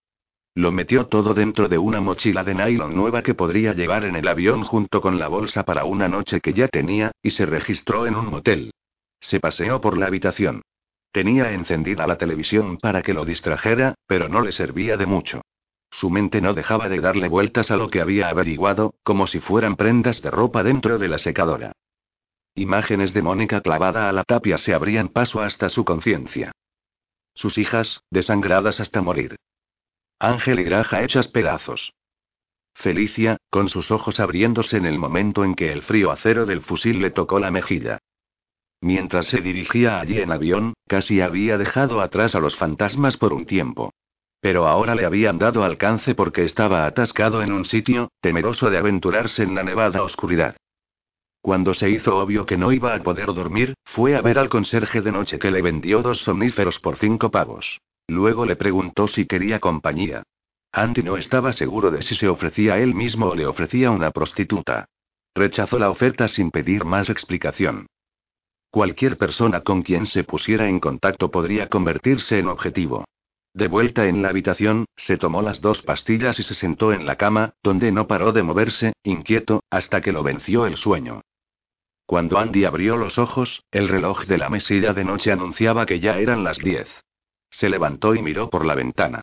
El sol apenas estaba comenzando a asomar por el horizonte. Puso en marcha la pequeña cafetera que había en la habitación y se duchó con rapidez mientras se hacía el café. Tomó una taza al salir del baño, y se vistió con la ropa de abrigo que había comprado. Compró en una máquina que había en el pasillo un paquete de mini donuts y bolsita de cacahuetes. Se los llevó a la habitación y se lo comió todo con otra taza de café flojo.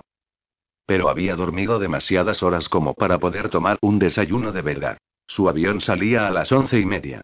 El vuelo estaba completo, pero enseñó el carné del FBI en el mostrador de reservas y dejaron a alguien en tierra para que él pudiera viajar.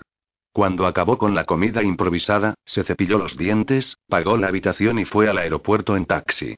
Al llegar a Fairbanks tuvo que hace pequeño, de 18 asientos. Con una fila de uno de en su lado, y de dos en el otro. Seis hileras. Seis de los asientos estaban desocupados, y la auxiliar de vuelo, que tenía más de 45 años y era flaca como una adicta a la heroína, le pidió a un par de personas que cambiaran de asiento para que el avión quedara adecuadamente equilibrado. Los compañeros de vuelo de Andy iban vestidos de un modo bastante parecido al suyo, preparados para el clima que hallarían al aterrizar. Como para adaptarse a la vestimenta de los pasajeros, la temperatura de a bordo permaneció gélida. Durante el vuelo, Andy fingió leer un ejemplar de Newsweek de tres meses de antigüedad que encontró en el bolsillo del asiento, mientras pensaba en lo que lo había conducido hasta allí. Tal vez debería de haberse quedado en Sacramento, en aquel momento que le parecía tan lejano en el tiempo, y cooperar con las autoridades para resolver el asesinato de su familia. ¿Y si las había matado alguien que no era Paul Norris? Andy había metido entre rejas a un montón de tipos malos. Alguno de ellos podría haber salido, u ordenado el golpe desde la cárcel. Negó con la cabeza. Había sido Paul. Tenía que haber sido Paul.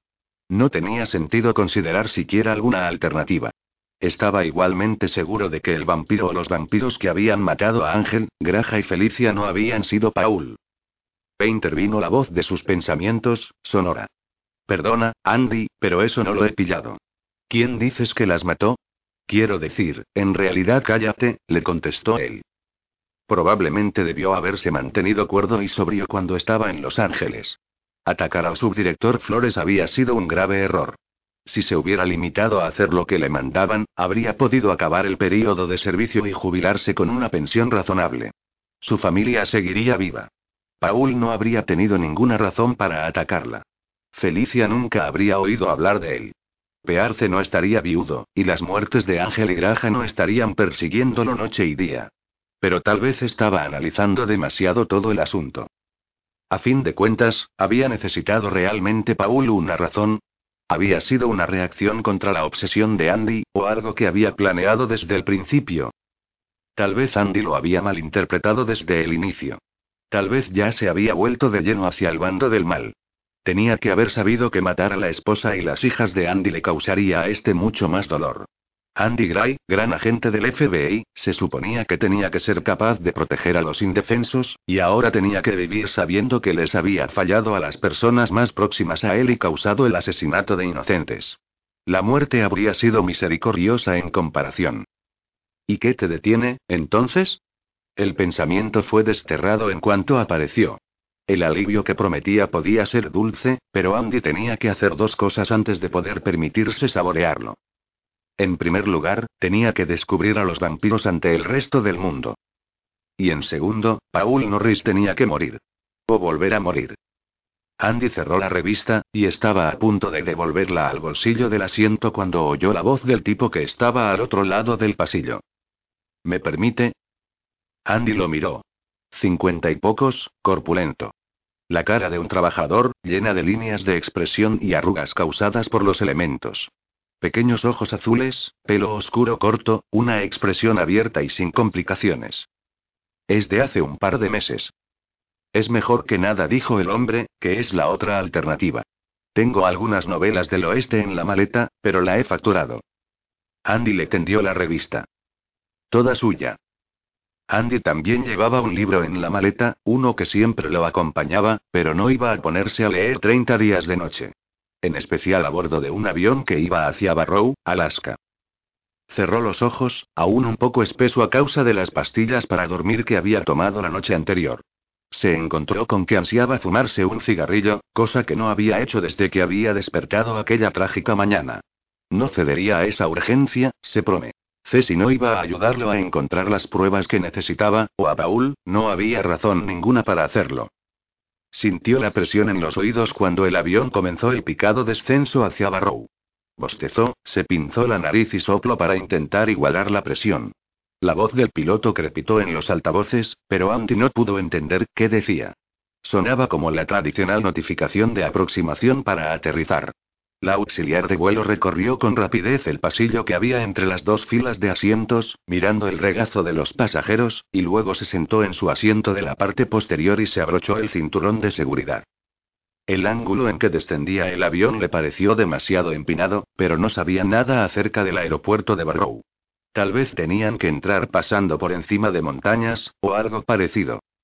Miró por la ventanilla, pero aún estaba oscuro. Unas pocas luces, muy espaciadas, pasaron a toda velocidad por el exterior del avión. Luego oyó que cambiaba el sonido del motor, para transformarse en un gemido agudo, y rebotaron contra la pista de aterrizaje. Volvieron a elevarse. Andy miró al exterior, vio edificios bajos iluminados en la oscuridad del exterior. El avión volvió a tocar el suelo, con brusquedad. Andy sintió cómo frenaba, el estremecimiento provocado al empezar a detenerse la pequeña aeronave. Otro bote y la mesa de Andy se soltó del cierre y le golpeó las rodillas. Cuando estaba devolviéndola a su sitio, el avión comenzó a deslizarse lateralmente. Con pánico, Andy miró al tipo que estaba al otro lado del pasillo. El hombre reprimió un bostezo y pasó otra página de la revista Newsweek. Así que Andy miró por la ventanilla, y vio las luces azules que marcaban los límites de la pista acercarse cada vez más y más. Al fin, el avión se detuvo. Un ala quedó totalmente fuera de la pista. Volvió a oírse la voz del piloto. Lo lamento, amigos. Un poco de hielo en la pista de aterrizaje. Bienvenidos al aeropuerto Milley Postuil Rogers Memorial, de Barrow.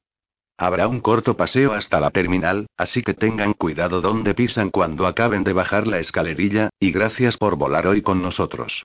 Andy miró a los otros pasajeros y dedujo que tenían que ser viejos trabajadores de Alaska. El peligroso aterrizaje no los había alterado en lo más mínimo. Andy esperó su turno y salió del avión al viento gélido. Se cerró la cremallera de la parca, sacó los guantes de los bolsillos y se los puso antes de intentar bajar la escalerilla del avión hasta la pista. Tuvo visiones de resbalar en el hielo, intentar sujetarse a la barandilla y dejarse la piel de las palmas pegada al metal congelado. Se le condensaba la respiración. En el suelo, esperó, incómodo, mientras sacaban el equipaje de la bodega de carga. Cuando tuvo la bolsa y la mochila, siguió a los demás pasajeros hasta el edificio de la terminal, una estructura de acero corrugado que parecía provisional. La fachada estaba iluminada con focos. Andy miró el reloj solo para asegurarse, pero eran realmente las dos de la tarde. El cielo estaba cubierto por una gruesa capa de nubes que impedía el paso de la luz solar que hubiera podido llegar al suelo. Podría haber sido de noche. El interior de la terminal no era mucho más impresionante que el exterior. Unas cuantas hileras de sillas de plástico, un tablero donde se veían los horarios de las llegadas y las salidas, una máquina de Coca-Cola, y un mostrador de reservas de formica rajada. En la pared de detrás del mostrador se veía un pavo de papel que llevaba puesto un sombrero de peregrino. Al igual que sucedía en el avión, mantenían baja la temperatura interior para que la gente vestida con gruesas prendas de invierno no pasara calor. Andy salió por la puerta delantera a un paseo iluminado en busca de un taxi. No había ninguno, ni se veía rastro alguno de coches de alquiler. Ni de autobuses, por cierto. Vio un par de camiones aparcados junto al bordillo, y reparó en que el tipo al que le había dado la revista en el avión estaba subiendo a uno de ellos. ¡Eh! Le gritó, pero el hombre ya había cerrado la puerta y el camión arrancó. Andy se volvió. Un par de personas aún estaban saliendo del aeropuerto. Necesito llegar a Barrow, dijo Andy, sin dirigirse a nadie en particular. ¿Puede alguien llevarme? Un hombre de baja estatura se detuvo y miró a Andy desde debajo del borde de piel de la capucha. Era un retaco de tío, no más alto de un metro cincuenta y dos centímetros, pero de aspecto sólido, con la nariz rota de un luchador, un par de incisivos desportillados, y, por añadidura, unos ojillos que se entrecerraban como si lo hubieran visto todo y un poco más. Le dedicó a Andy una sonrisa extraña, calculadora y de aceptación al mismo tiempo. Yo voy hacia allí. Le agradeceré de verdad que me lleve, dijo Andy. Esperaba que hubiera algún taxi. Si hubiera venido en verano, los habría habido, dijo el hombre. ¿Es su primera visita? Andy asintió con la cabeza. Cuando Stella Olemaun había llamado la atención del FBI, ya se había marchado de Barrow.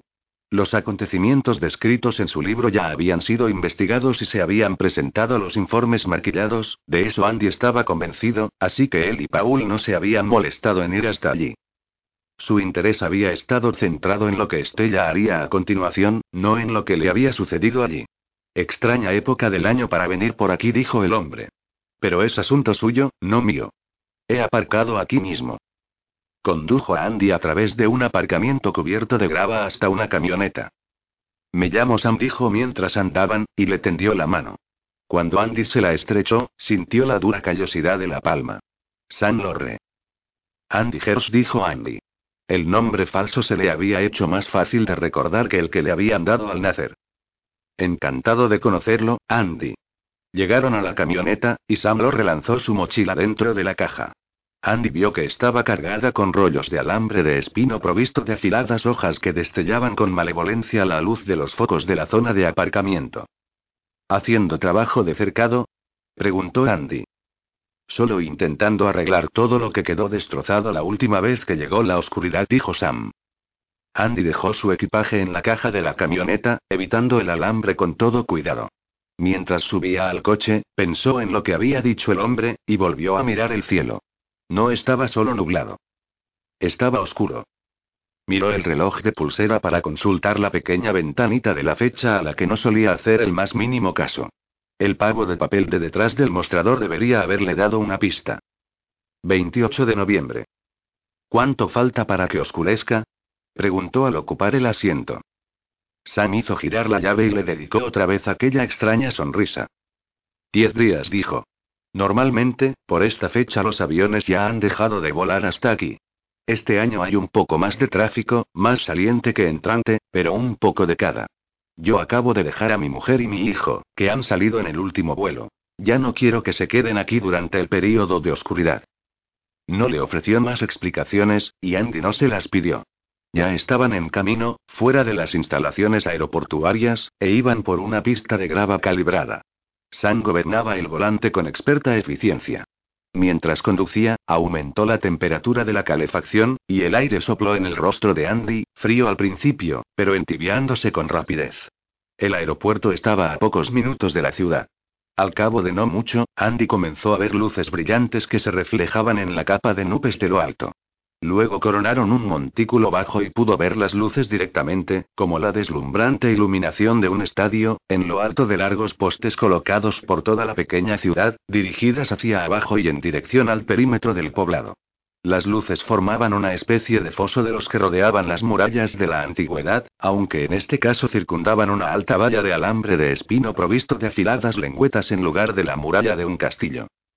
Más allá de la alambrada vio más calles de grava, nada estaba pavimentado de las que parecía que acababan de quitar la nieve, que se amontonaba en enormes ventisqueros contra los altos pilotes de las casas elevadas, y hasta muy arriba de las paredes de aquellas casas que aún se encontraban a nivel de la calle.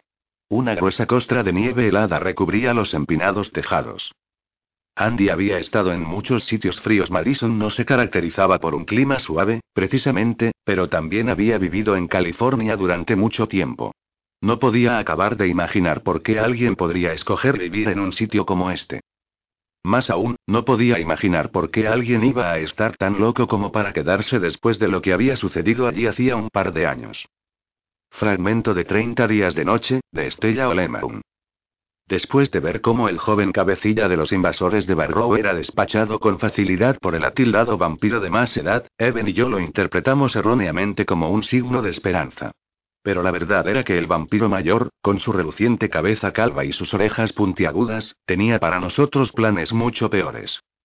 Se dirigió a los vampiros restantes, los que no habían huido, con una ferocidad que hizo que un escalofrío me recorriera la espalda. He aquí lo que vamos a hacer, Siseo. Primero vamos a recoger a los muertos para ponerlos dentro de sus moradas. Quiero que encontréis hasta el último superviviente. Quiero que los matéis. Alimentaos de ellos, si queréis, o simplemente matadlos. No me importa, pero no los convirtáis. Yo quería marcharme de allí, regresar junto a los otros y advertirles que se avecinaba una redada, pero Eben se negaba a moverse. Continuaba tumbado en la nieve, con los ojos desorbitados y la respiración agitada. No podía apartar los ojos de la sangre del cuerpo destrozado del vampiro joven, de su cabeza aplastada. Tiré de mi marido, y se me quitó de encima con suavidad. Algo estaba formándose en su mente, un plan de huida, algo que no quería o no podía expresar verbalmente. Tal vez, sí que hay una manera, fue cuanto dijo. Yo no sabía a qué se refería, y no me importaba. Ya habíamos descubierto que podía acabarse con los vampiros, pero nuestro grupo era pequeño y débil. No teníamos ni la más ligera posibilidad de vencerlos en la lucha. Y ahora, con aquel nuevo jefe, experimenté un miedo que no se parecía a nada que hubiera sentido antes. Me inundó la repentina urgencia de reunir a todos los supervivientes y huir, dispersarnos por los bosques y colinas helados, con la esperanza de que algunos de nosotros lográramos salir de ellos con vida. A medida que el vampiro hablaba, mis miedos no hacían más que empeorar. Cuando alzó los brazos en el aire para reunir a los no muertos, vi sus largos dedos crueles recubiertos con la sangre de uno de los suyos. Tenía planeado cortar el oleoducto, inundar Barrow de petróleo y prenderle fuego a toda la población, para quemarla hasta los cimientos en su totalidad. Si no hay supervivientes, no hay problemas. Finalmente logré llevarme de allí a Evan cuando vio que yo estaba al borde de las lágrimas. Teníamos que ponernos en movimiento, y el eco de las órdenes del vampiro no hizo más que dar fuerza a esa idea. Para mañana, a esta misma hora, quiero esta ciudad borrada del mapa. Teníamos un pequeño grupo de supervivientes en la bodega, 15 residentes de Barrow, hambrientos y helados, que incluían al pobre Derek Ott, que había escapado de un ataque pero no sin que le mordieran un brazo. Derek se apagaba con rapidez, y estábamos seguros de que acabaría como Lucky y todos los demás. Simplemente no teníamos corazón para hacer lo que debía hacerse antes de que se convirtiera. A fin de cuentas, nuestro corazón aún era humano. El humor de Eben había cambiado de manera radical. Insistió en que huir era lo peor que podíamos hacer. Nos superan en número, dijo. Si huimos, nos matarán a todos. Yo me sentía frustrada. Nos estaba diciendo lo que no podíamos hacer, pero aún no había sugerido una alternativa, y se lo hice saber. En vez de enfrentarse a mí, Evan se sentó y hundió la cara entre las manos. Todos los presentes en el refugio parecieron darse cuenta, y cuando levantó la cabeza y habló fue como si los últimos rastros de esperanza desaparecieran. Ya no puedo seguir pintando bonitos cuadros para esta gente, cielo dijo, hablando como si supiera lo que yo estaba pensando. Esos monstruos están haciendo pedazos toda la ciudad. No podemos luchar. No podemos huir. Lo único que les ha hecho algún daño ha sido... Even no pudo acabar la frase. Derekot se había transformado. Saltó hacia mí chillando con tanta fuerza que los otros vampiros lo habían oído con total seguridad.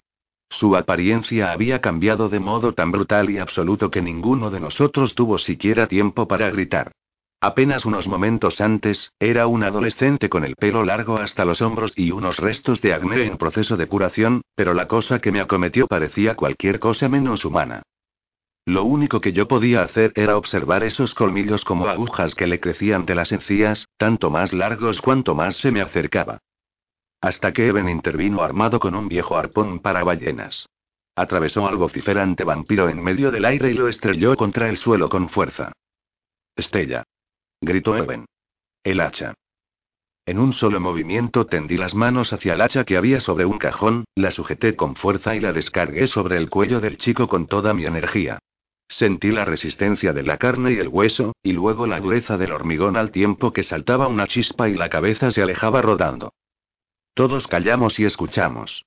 Por encima de nosotros, las calles estaban en silencio, pero lo que oímos resultó igual de escalofriante. Desde lejos nos llegaban los alaridos de otros supervivientes que habían logrado ocultarse y que eran arrastrados fuera de sus escondrijos. Oímos llorar a niños y a los padres implorando por sus vidas. Corrí a la ventana para ver si podía distinguir lo que estaba sucediendo fuera, pero lo único que vi fue fuego y llamas por todas partes. Oía los alaridos de la gente, pero los vampiros no estaban en mi línea de visión. Y entonces apareció a la vista lo más extraño de todo. Un helicóptero llegó desde el sur, volando a toda velocidad hacia nosotros, y en ese momento entendí que había desviado la atención de los invasores. Estúpidamente permití que la esperanza creciera en mi interior al ver que el aparato venía hacia la ciudad, pero esa esperanza se extinguió con la misma rapidez cuando vi que unas figuras oscuras saltaban, atravesaban el aire y se enganchaban al helicóptero como sanguijuelas. Alguien había acudido a salvarnos, pero tampoco los tripulantes del helicóptero eran rivales para los vampiros.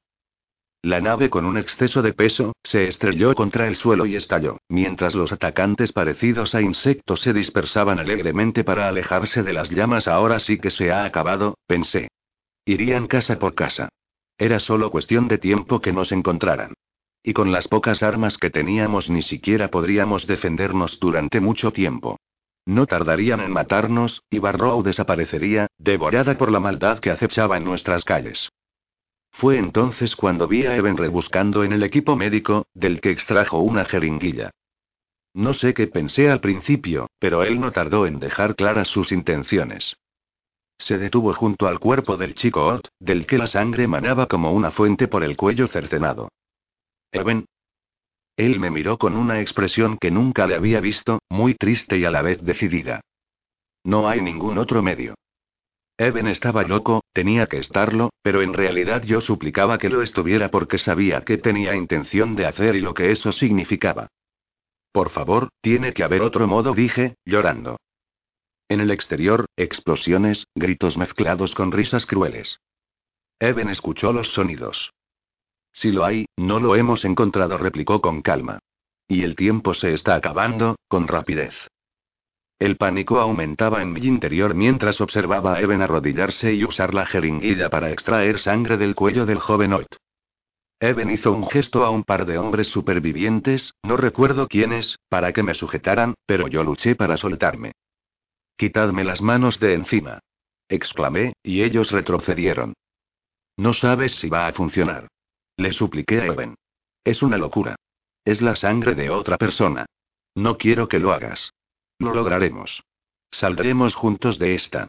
Todos nosotros. Pero Eben no se puso a discutir conmigo. Por el contrario, zajó la discusión como hacía siempre que nos peleábamos, cuando cada uno había dicho lo que quería decir. Con una sonrisa amorosa y una suave caricia en una de mis mejillas con el dorso de una de sus manos de tacto delicado. Te quiero, Estella. Yo me quedé ahí de pie, impotente, sabedora de que él no se detendría aunque se lo suplicara, forcejeara con él o intentara impedírselo. Conocía a mi amado Eben lo bastante bien como para saber que cuando se decidía por algo, arriesgado o no, no cambiaba de parecer. Fue duro observarlo. De repente, todos los sonidos procedentes del exterior, como los del interior, desaparecieron mientras Eben se inyectaba la sangre del vampiro y reaccionaba un instante después de vaciar la jeringuilla. Eben echó la cabeza atrás, con los dientes muy apretados para reprimir un alarido que yo solo podía imaginar que ansiaba soltar. Él sufría de un modo espantoso, pero yo permanecía allí, petrificada como los demás, sin saber qué esperar, sin saber si al cabo de unos instantes iba a tener que matar a mi marido como lo habíamos hecho con Lucky y Considericot. Observé, sollozando, cómo su cara perdía todo color hasta quedar blanca y sus ojos se transformaban en unos globos blancos con diminutos puntos negros, y las venas se le hinchaban en el cuello y las manos como serpientes que corrieran por debajo de su piel. Luego se desplomó en el suelo, y en la habitación se hizo un silencio roto solo por mi propia exclamación ahogada y mis sollozos constantes. Mi Eben había muerto. Pero solo por un momento.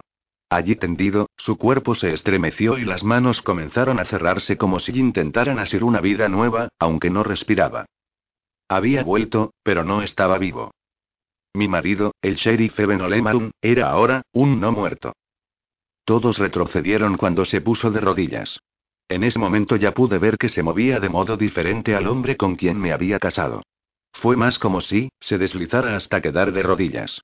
Luego se volvió para mirar a los ojos a cada uno de los supervivientes y, finalmente, posar la mirada sobre mí. Haz algo, susurré yo. Háblame, Eben. Sonrió, y vi que sus dientes habían cambiado. No eran como las hileras de navajas del joven Ott, sino más refinados, como los colmillos vampíricos de las leyendas. Y entonces habló. Puedo oler tu sangre, Estella. Puedo ver tus venas, todas ellas, palpitando. Su voz me provocó un escalofrío, y avancé hacia él cuando vi que uno de los hombres, Stephen Adler, se disponía a recoger el hacha. Miré a Stephen y negué con la cabeza. Cuando tendí una mano hacia Eben, él reaccionó apartándose de mí con precipitación, casi desesperado. No, no te me acerques. Se puso de pie y miró a su alrededor. Se miró las manos, y luego a los asustados supervivientes del refugio. No os haré daño a ninguno de vosotros. Sus palabras tenían un sonido estrangulado, como si estuviera enfrentándose a algo que intentaba hacerse con el control de su persona, y luego me dedicó una última mirada y salió de un salto del refugio, como un necrófago de un cementerio. No vi mucho de lo que ocurrió a continuación. Esperamos en el refugio durante la mayor parte de lo que imagino que fue la lucha de Eben por su vida. Oímos gritos y voces de ira. Al fin, cuando no pude esperar más, recogí las armas que teníamos y salí a las calles de Barrow para reunirme con mi marido. Para mi asombro, todos los del refugio hicieron lo mismo. Cuando, en los últimos días del período de oscuridad invernal, salí a las calles empapadas en sangre de nuestra querida ciudad, no estaba sola. Y nuestro grupo tampoco era el único. Otros supervivientes que habían permanecido escondidos como nosotros estaban saliendo a la luz para presenciar la lucha en la cima del mundo entre Eben Olemaun y el jefe vampiro. A un lado se encontraban los vampiros restantes, pero más y más gente salía con rapidez, seres humanos que empuñaban de todo, desde pistolas hasta lanzas improvisadas. Sin embargo, la atención estaba fija en las dos figuras que se hacían pedazos la una a la otra en el centro de la ciudad. A Eben no le iba tan bien como nosotros habíamos pedido en nuestras plegarias. Estaba ensangrentado y débil, y, al parecer, el vampiro calvo solo estaba jugando con mi valiente marido. Al presentir la proximidad de su muerte, los otros vampiros comenzaron a desviar su atención hacia nosotros. Grité que todos nos reuniéramos en un grupo apretado por si decidían atacarnos. No sé si Eben vio lo que estaba sucediendo, o si simplemente descubrió la manera de controlar sus recién halladas habilidades, pero dejó a todo el mundo conmocionado cuando asestó al jefe vampiro un puñetazo que no solo lo derribó al suelo cubierto de nieve, sino que, además, lo hizo sangrar por la nariz. El vampiro se limpió la sangre de la cara y comenzó a temblar de furia. Eben se preparó para un ataque brutal, y tanto vampiros como humanos contuvieron el aliento en espera de la explosión. Se produjo, pero no del modo en que la hubiera imaginado ninguno de nosotros. El vampiro cargó contra Eben a tal velocidad que lo único que vi fue un borrón negro que iba hacia mi marido, quien se mantenía en posición y concentrado, con los ojos entrecerrados y los puños apretados. Cuando el borrón estaba a punto de golpearlo, Eben recibió la carga con un puñetazo dirigido a la cabeza, el cual no solo impactó contra el vampiro, sino que lo atravesó. En la explosión de sangre más gloriosa que jamás he tenido el placer de presenciar. El cuerpo sin cabeza resbaló por el hielo y fue a detenerse con lentitud a los pies de los restantes invasores. Eben avanzó con el brazo cubierto de rojo, los nuevos colmillos desnudos en una sonrisa colérica, y se dirigió a los invasores. Largaos, de, mi, ciudad.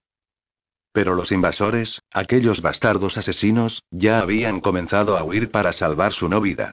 Sin pensarlo, corrí hacia Eben y lo abracé, y él me devolvió el abrazo, pero ahora había una extraña frialdad yuxtapuesta a la más cálida de las sonrisas que jamás me había dedicado. ¿Debo perseguirlos? preguntó, refiriéndose a los invasores en fuga. No volverán, repliqué yo, aún abrazándolo. Además, el sol saldrá, Dios. Sí, eso era verdad, ¿no? El plan de Eben había funcionado. Él había salvado Barrow, pero a costa de qué? Ahora era uno de ellos, con un absoluto control de sí mismo por el momento. Pero era uno de ellos de todos modos. Ahora el sol era su enemigo tanto como el de ellos. Mucho más tarde, ciertas autoridades dirían que 159 residentes de Barrow, Alaska, habían perdido la vida en un incendio del oleoducto que casi había destruido el poblado. Otros dijeron que había sido por una fuga de sustancias químicas. No creáis a nadie que intente venderos ese cuento chino. Yo estaba allí. Cuando el sol volvió a salir, de las 462 personas que nos quedamos en Barrow al ponerse el sol, solo 19 estábamos allí para verlo.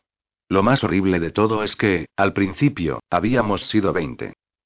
Me resulta difícil narrar los últimos momentos que pasamos juntos. Una vez que hubimos ayudado a apagar los incendios y restablecer algo parecido al orden, los supervivientes se sintieron incómodos con la presencia de Eben. Después de todo lo que habíamos pasado, resultaba comprensible. Eben y yo salimos paseando de Barrow, hasta la ladera desde la que siempre observábamos cómo el sol desaparecía, pero esta vez nos sentamos en el otro lado, para aguardar su regreso. Fue idea de Eben. Yo quería que se marchara, pero él era tan testarudo como yo. Partiendo de un cielo del color del humo, el horizonte cambió poco a poco al marrón a medida que se aproximaba más y más la salida del sol, ese gris ceniza teñido de un matiz dorado. Eben me abrazaba y hacía todo lo posible por explicarme cómo se sentía. Su voz era como hueca, extraña. Empieza a resultar difícil de resistir, Estella. A veces olvido quién era antes, y siento este dolor. Podrías ocultarte, dije. Vivir, como viven ellos. ¿Podrías? Eben sonrió dulcemente y negó con la cabeza. SHHHH, no me refería a eso. Me cubrió la mano con una de las suyas. Incluso a través de los guantes gruesos podía sentir su gélido contacto. Me miró a los ojos. Podría vivir eternamente, claro, pero no quiero respirar ni un segundo más, hizo una pausa, si no puedo recordar cómo es amarte. Para entonces, el sol había comenzado a asomar por el horizonte. Era demasiado pronto. No quería dejarlo marchar. Cerré los ojos, y en la mano sentí que Eben desprendía una suave calidez, hasta que ya no hubo nada dentro de la mano. Abrí los ojos con lentitud y miré a mi lado, donde mi marido, mi compañero, mi mejor amigo, había estado sentado apenas un momento antes. Ahora solo quedaba su ropa, y unas cenizas que arrastraba el viento cada vez menos frío.